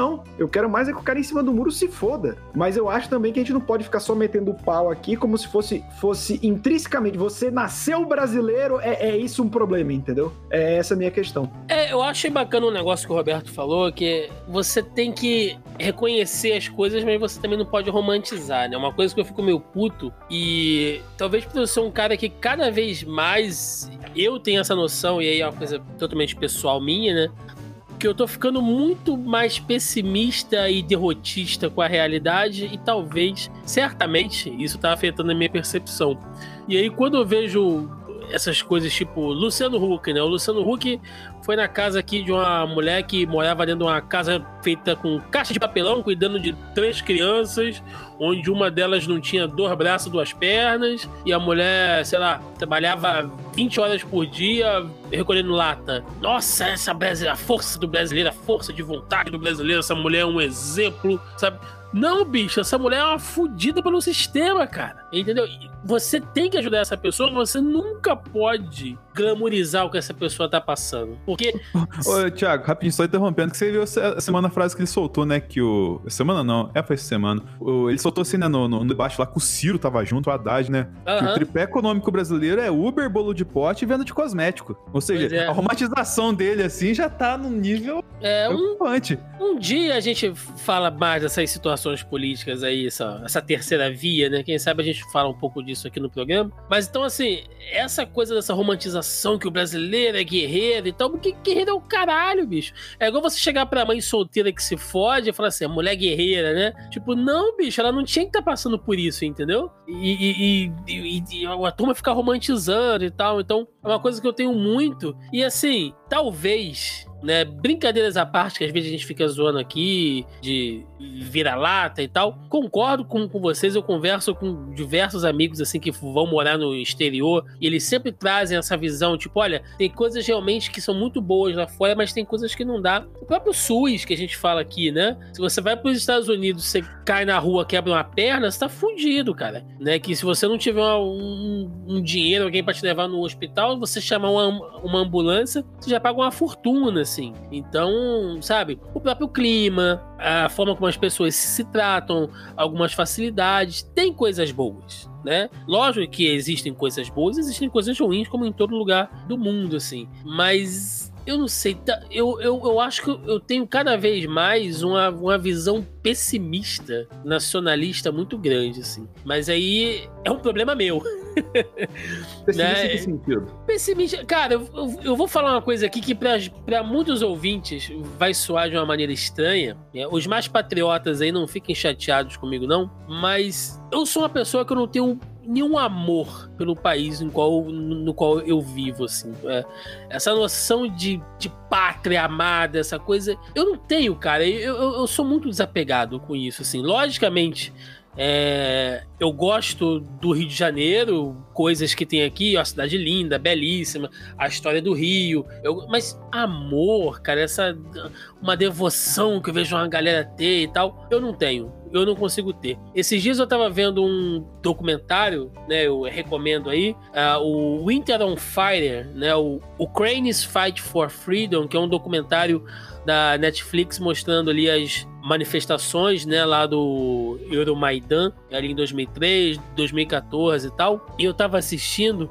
e a gente anda por uma, por uma em um momento de uma tensão tão grande, uma tensão política tão grande. Essa semana teve aí o Braga Neto fazendo ameaça com as Forças Armadas de novo, né? Então, essas são coisas que ficam meio à parte aqui do que a gente conversa. E a gente vive numa tensão política tão grande que eu chorei vendo um documentário de uma revolução feita em outro país, cara. As pessoas lá cantando o hino, segurando os policiais e tal, e eu falando, cara, como é que deve ser isso, né? Como é que deve você, como é que deve ser você amar a pátria que você vive assim? E eu olho eu falo, cara, eu não, eu não consigo. Logicamente que não significa que eu odeio, certo? Eu quero deixar isso bem claro. Não significa, não significa que eu goste de outro lugar no mundo em pretensão aonde eu vivo. Eu sei que tem lugares muito, muito piores e que de certo ponto a gente é até privilegiado, né? Principalmente em questões de clima e tudo mais. Mas eu não consigo, cara. E aí talvez eu tenha esse esse pessimismo, porque quanto mais se, se aprofunda em história, em política, e o Brasil é um país muito jovem, né? 500 e poucos anos não são nada, cara. Principalmente quando você pega aí nações europeias, é, é, impérios do Oriente, né? Que são formados é, e aí, pelo amor de Deus, gente, eu não tô dizendo que o, o Brasil, né, começou há 500 e tantos anos e eu tô descartando é, os indígenas. Não é isso que eu tô dizendo. Eu tô dizendo a nossa sociedade hoje, como ela é formada, a partir da colonização europeia, é uma coisa muito recente. A gente vive um processo de redemocratização muito recente, porra, anos 80. Isso na história não é nada. Tem gente daquela época que tá viva ainda hoje aí. Né? Sarney, Fernando Henrique, Collor, porra, Lula. Então a gente ainda tá passando por um momento muito. É, a gente tem uma democracia muito jovem, né? Então, às vezes, quando eu falo assim, ah, porque o Brasil é foda, o Brasil é uma merda nesse tipo de coisa, não é nem em pretensão a outros lugares do mundo, não. É porque realmente eu olho e, e é uma desolação, entendeu? É uma falta talvez seja um excesso de uma mistura de pessimismo com pragmatismo, assim. É... Eu acho que talvez, sei lá, cara, eu gostaria realmente de ser diferente, entendeu? Eu gostaria realmente de ter uma visão diferente, de ter um amor maior. Não sei nem se amor é, é, o, é o termo aqui, mas é ter uma visão mais otimista, assim. E, mas não sei, para mim é muito difícil. Eu digo pra, para vocês que é muito difícil. Então, quando geralmente eu coloco o Brasil na casinha ali do, do, do pior lugar, né? Não é realmente é, fazendo uma comparação com outros países, não. Tipo, ah, porque no Brasil tudo é pior e tal. Não, porque eu, eu tô vendo que é uma merda. Indiferente se outros lugares do mundo são melhores ou piores, o que eu tô vendo é muito ruim e sem perspectiva nenhuma de melhorar. Então é. Não sei, cara. É uma realidade para mim que é muito difícil. É muito indigesta quando eu olho esse tipo de coisa. Tem uma coisa que você falou, Thiago, e nisso já vou falar e já vou meio que puxar o, um gancho aqui de jabá, porque o Sala da Discord vai voltar daqui cerca de 10 dias, não semana que vem, mas na outra. E esse ano a proposta da Discord não vai ser fazer o pior podcast que sempre fazia, só tocando os aralhos das coisas. A gente vai ter uma pauta mais um pouquinho alinhada, que é a questão da Agenda 2030, que para quem tá acompanhando o noticiário tá vendo que teve esse, esse essa, essa convenção do clima do Biden, né, para que entre muitas coisas, resumidamente é só pro Biden pedir desculpa pro mundo pelo Trump e voltar para a cor do clima. Mas assim, ela faz parte de um rolê que começou lá em 2015, onde foi assinado o tratado transformando o nosso mundo, a Agenda 2030 para o desenvolvimento sustentável. E ela é baseada em 17 tripés que eu não vou dizer todos aqui, senão o Thiago vai me matar, mas basicamente se divide em é, economia, sociedade e biosfera. E assim, você passa desde redução da pobreza até questões de igualdade de gênero, é, modos de implementar essa propostas e redução de desigualdade e cuidar do clima, assim. E para isso, se tem uma união, né, cara? É, se tem uma, segundo, sob o guarda-chuva da ONU, de 193 Estados-membros, né, da ONU, para tentar fazer esse rolê acontecer, para melhorar a vida para todo mundo até 2030, né? E assim, a gente não sei se a gente não chegou a pegar isso, talvez um pouquinho na Dilma, né, mas no governo Temer a gente teve pouquíssima coisa e no governo Bolsonaro nem preciso falar de algum tipo de de união a ponto de ajudar os mais desfavorecidos, é, é, todas as questões ambientais que a gente tá cansado de ver, principalmente na figura do desgraçado Ricardo Salles lá, né? que é do novo, infelizmente. Mas, mas assim, você pega assim, cara, é, é muito louco, né? Porque hoje a gente fica tão distante de uma questão básica de união para todo mundo se dar bem, tá ligado? Eu acho que isso que pega um pouco. Por que, que você acha que é tão distante a gente parar para se unir, para se ajudar, cara? Pois é. É muito difícil, cara. Pra mim é muito difícil. Mas é, é bom que você tenha indicado aí esse, esse jabá a gente já vai passar pro último bloco, porque muitos ouvintes aqui, amigos, ficam mandando às vezes notícias políticas pra gente. Quero agradecer aí todo mundo, né? todos os, os ouvintes que mandam mensagem, mandam e-mail, mandam aqui no, no Messenger, né? Indicando aqui um monte de coisa, mas é porque às, às vezes a gente tem que associar a gente às pautas políticas que tem a ver com a gestão de pandemia. Né? A gente queria até poder falar, mas aqui, é, né, Roberto? Qualquer oportunidade de falar mal do governo é uma beleza. Sim. a gente queria poder falar de muita coisa. Né, tá rolando essa questão aí do clima, é, enfim, outras coisas aqui. E, e, outra coisa, Thiago, rapidão, é, eu não quero que me confundam com patriota otário, não, viu? Eu gosto do Brasil, mas eu, eu jamais vou agredir, tipo, ah, eu odeio o argentino porque os. Não, caralho. Eu odeio o argentino que seja um arrombado. Assim como não gosto de carioca arrombado, exceto o Thiago. Isso é a coisa mais idiota do mundo. Eu vou agredir ou vou odiar outra pessoa porque eu nasci neste pedaço de rocha. Foda-se, é. meu parceiro, sabe? Então, assim, é agradeço a todo mundo que manda essas notícias políticas. Eu vou pedir que às vezes você até encaminhe isso pro Denis, porque lá no sala da Discord agora eles vão poder falar mais de questões políticas, até envolvendo aí é, questão do clima, questões ambientais, que a gente passa muito por isso, né? O Brasil. É, é, a questão ambiental sempre fez parte do tal do soft power brasileiro nas relações exteriores, e agora o sala da Discord vai estar tá, é, tratando melhor desse tema, então vocês encaminhem aí mais pro, pro Denis ou quando mandar mandar para mim, eu encaminho aqui pro Denis, porque às vezes a gente tem que focar aqui na na questão de pandemia, gente. A gente queria poder conversar com vocês de muitas coisas aqui. Todas, toda semana, a gente tem até planos aí de no futuro fazer alguma coisa nesse sentido, mas por enquanto o nosso compromisso é falar de pandemia e a gente não quer se desviar disso, porque durante as eleições né, municipais a gente teve um, um ótimo exemplo que a imprensa basicamente parou de falar de pandemia. Né? Parece que durante dois, três meses ali acabou a pandemia aqui no Brasil. Os caras aproveitaram para fazer um monte de sacanagem, um monte de merda merda nesse tempo aí, enquanto os holofotes estavam virados para outro lado. E esse é o compromisso que a gente quer, que a gente quer não, que a gente assumiu ele com vocês há um ano atrás. A gente vai ficar aqui com vocês até o fim. Então,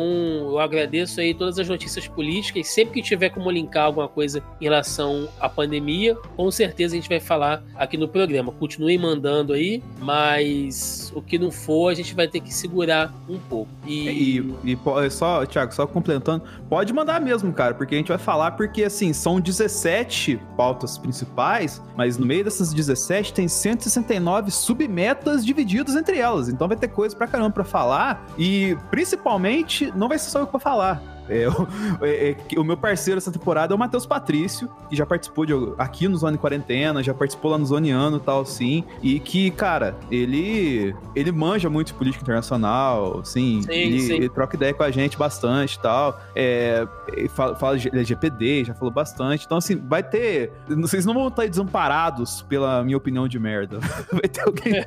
vai ter gente mais gabaritada também para me ajudar a fazer essa parada aqui, tá ligado? Vai ser divertido. Eu espero todos vocês lá no feed do Sala da Discordia, temporada 2030. É, com certeza. E só para fechar, assim como o Roberto fez uma ressalva aí que ele não é o, o brasileiro arrombado, né, Roberto? Que vai com a camisa da CPF lá pra Paulista. Da CPF, é... né?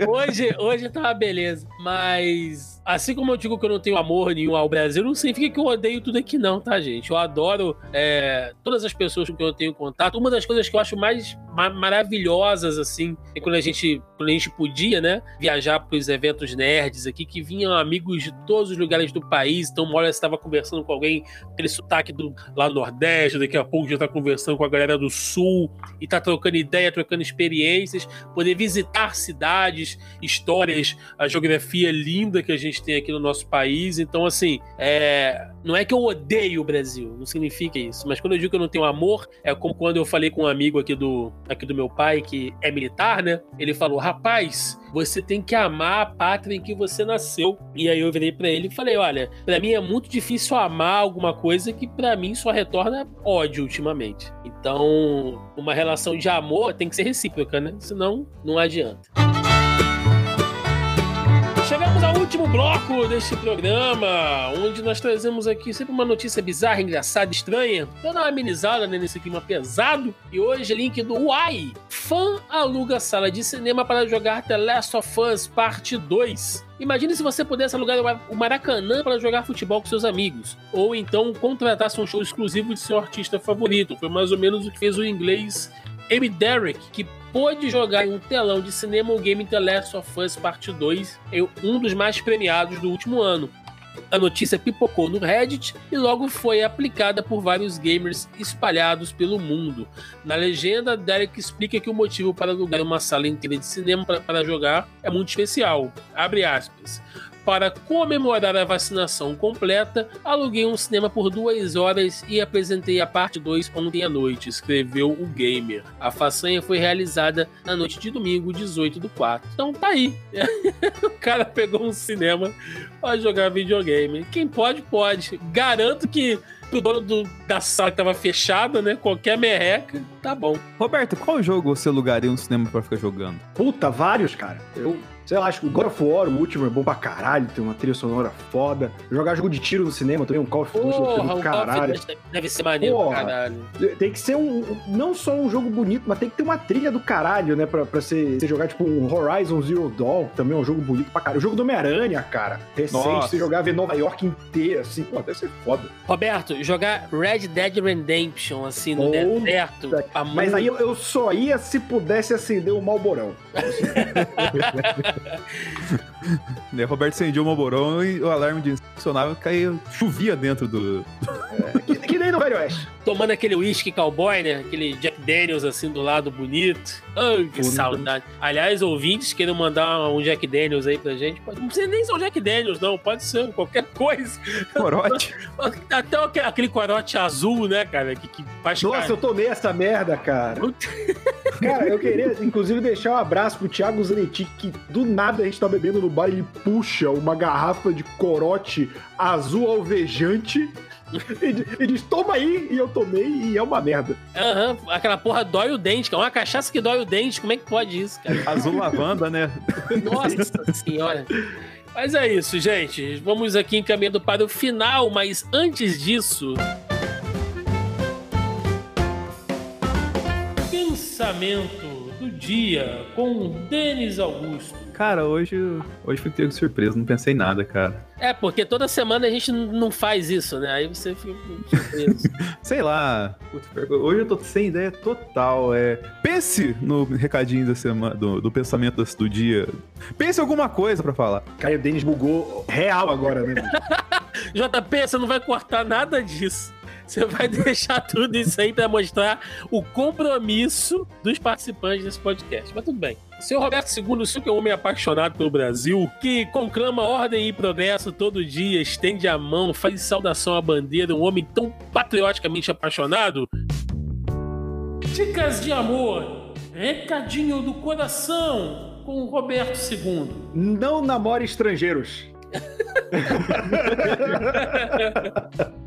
Quem que queria mudar mesmo? No... O Clodovil, né? Queria mudar pra ordem ou progresso, né? Que não, não pode ter. O, o, o Clodovil no Congresso é uma loucura foda, né? Né, cara? Nossa, tinha, tinha que mudar pra desordem e regresso, né? Que é do, do jeito que tá melhor. Mas é isso, gente. Chegando aqui ao final desse programa, aquele momento para recadinho, jabá, do que vocês quiserem. Senhor Denis Augusto. Se você está ouvindo o lançamento, vai ter já saído o último episódio da análise do último episódio. Foi totalmente pleonásmico nessa aqui. De Falcão Soldado Invernal. É, você não tá bem hoje, não, cara. Você não tá conseguindo completar as frases. Ainda mais com as pessoas interrompendo a gente, é difícil. a análise do último episódio de Falcão. Que a gente acompanhou episódio a episódio aqui. E vai ter muita coisa legal no analisador também. Eu tô maratonando Clone Wars pra falar de Bad Batch com vocês lá, chamar o Mano Vélez também pra trocar ideia dessa animação nova Star Wars. E, cara, eu não tinha assistido ainda, pegado assistir. Clone Wars é muito da hora, velho. Quem, quem tiver como assistir no Disney Plus, então assim, assiste, porque é uma. Quem curte Star Wars vai se divertir bastante, velho. E no mais, tamo aí sempre. E agora com o saldo da Discord voltando daqui uma semana e meia. Muito bem, senhor Roberto II. E para você que é ufanista e gosta de conteúdos brasileiros, né? eu também falo besteira lá no youtube.com/barra A Hora Suave, que a gente fala de quadrinho, de série, de cinema, de videogame, tudo mais que a gente consegue. Estamos analisando Falcão e o Soldado Invernal. A gente vai ter análise de todas as séries da Marvel, dos filmes, de muito quadrinho. Tem entrevista com quadrinistas também. Então, confere lá. Toda sexta eu tô também com o Bud, nosso querido Bud, Enciclopédia dos Quadrinhos, no Momento Suave, que é um podcast de notícias da cultura pop da semana. E é isso. Aí também tem, cada 15 dias estou lá no Mansão N falando de Batman. Perfeito! Antes aqui de dar os nossos recadinhos finais, temos que sempre agradecer aqui aos nossos amigos, os verdadeiros patriotas desse programa. patriotas de ferro, né?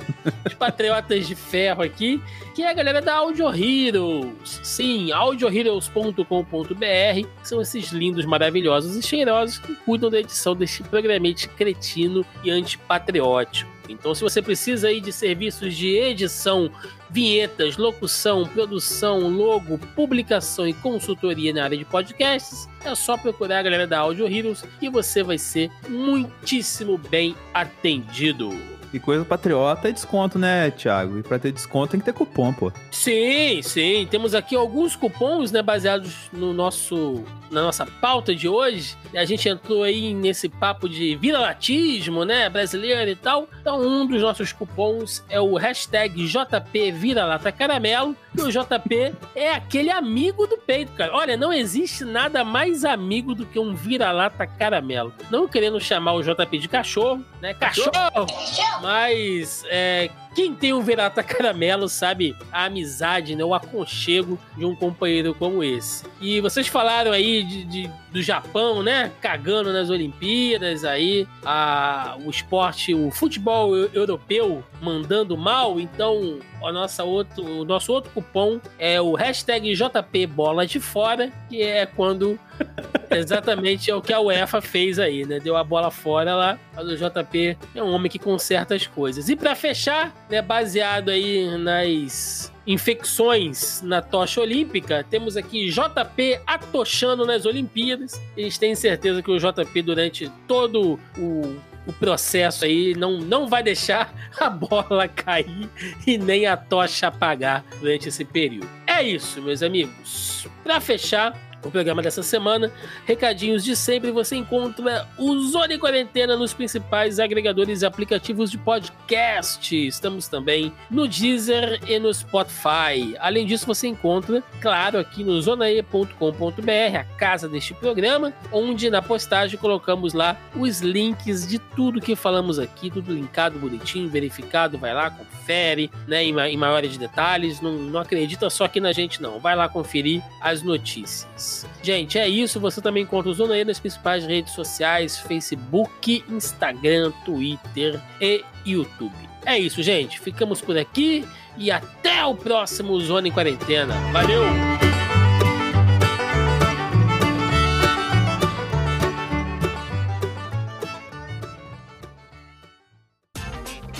Este episódio foi editado por Audio Heroes. Saiba mais em audioheroes.com.br.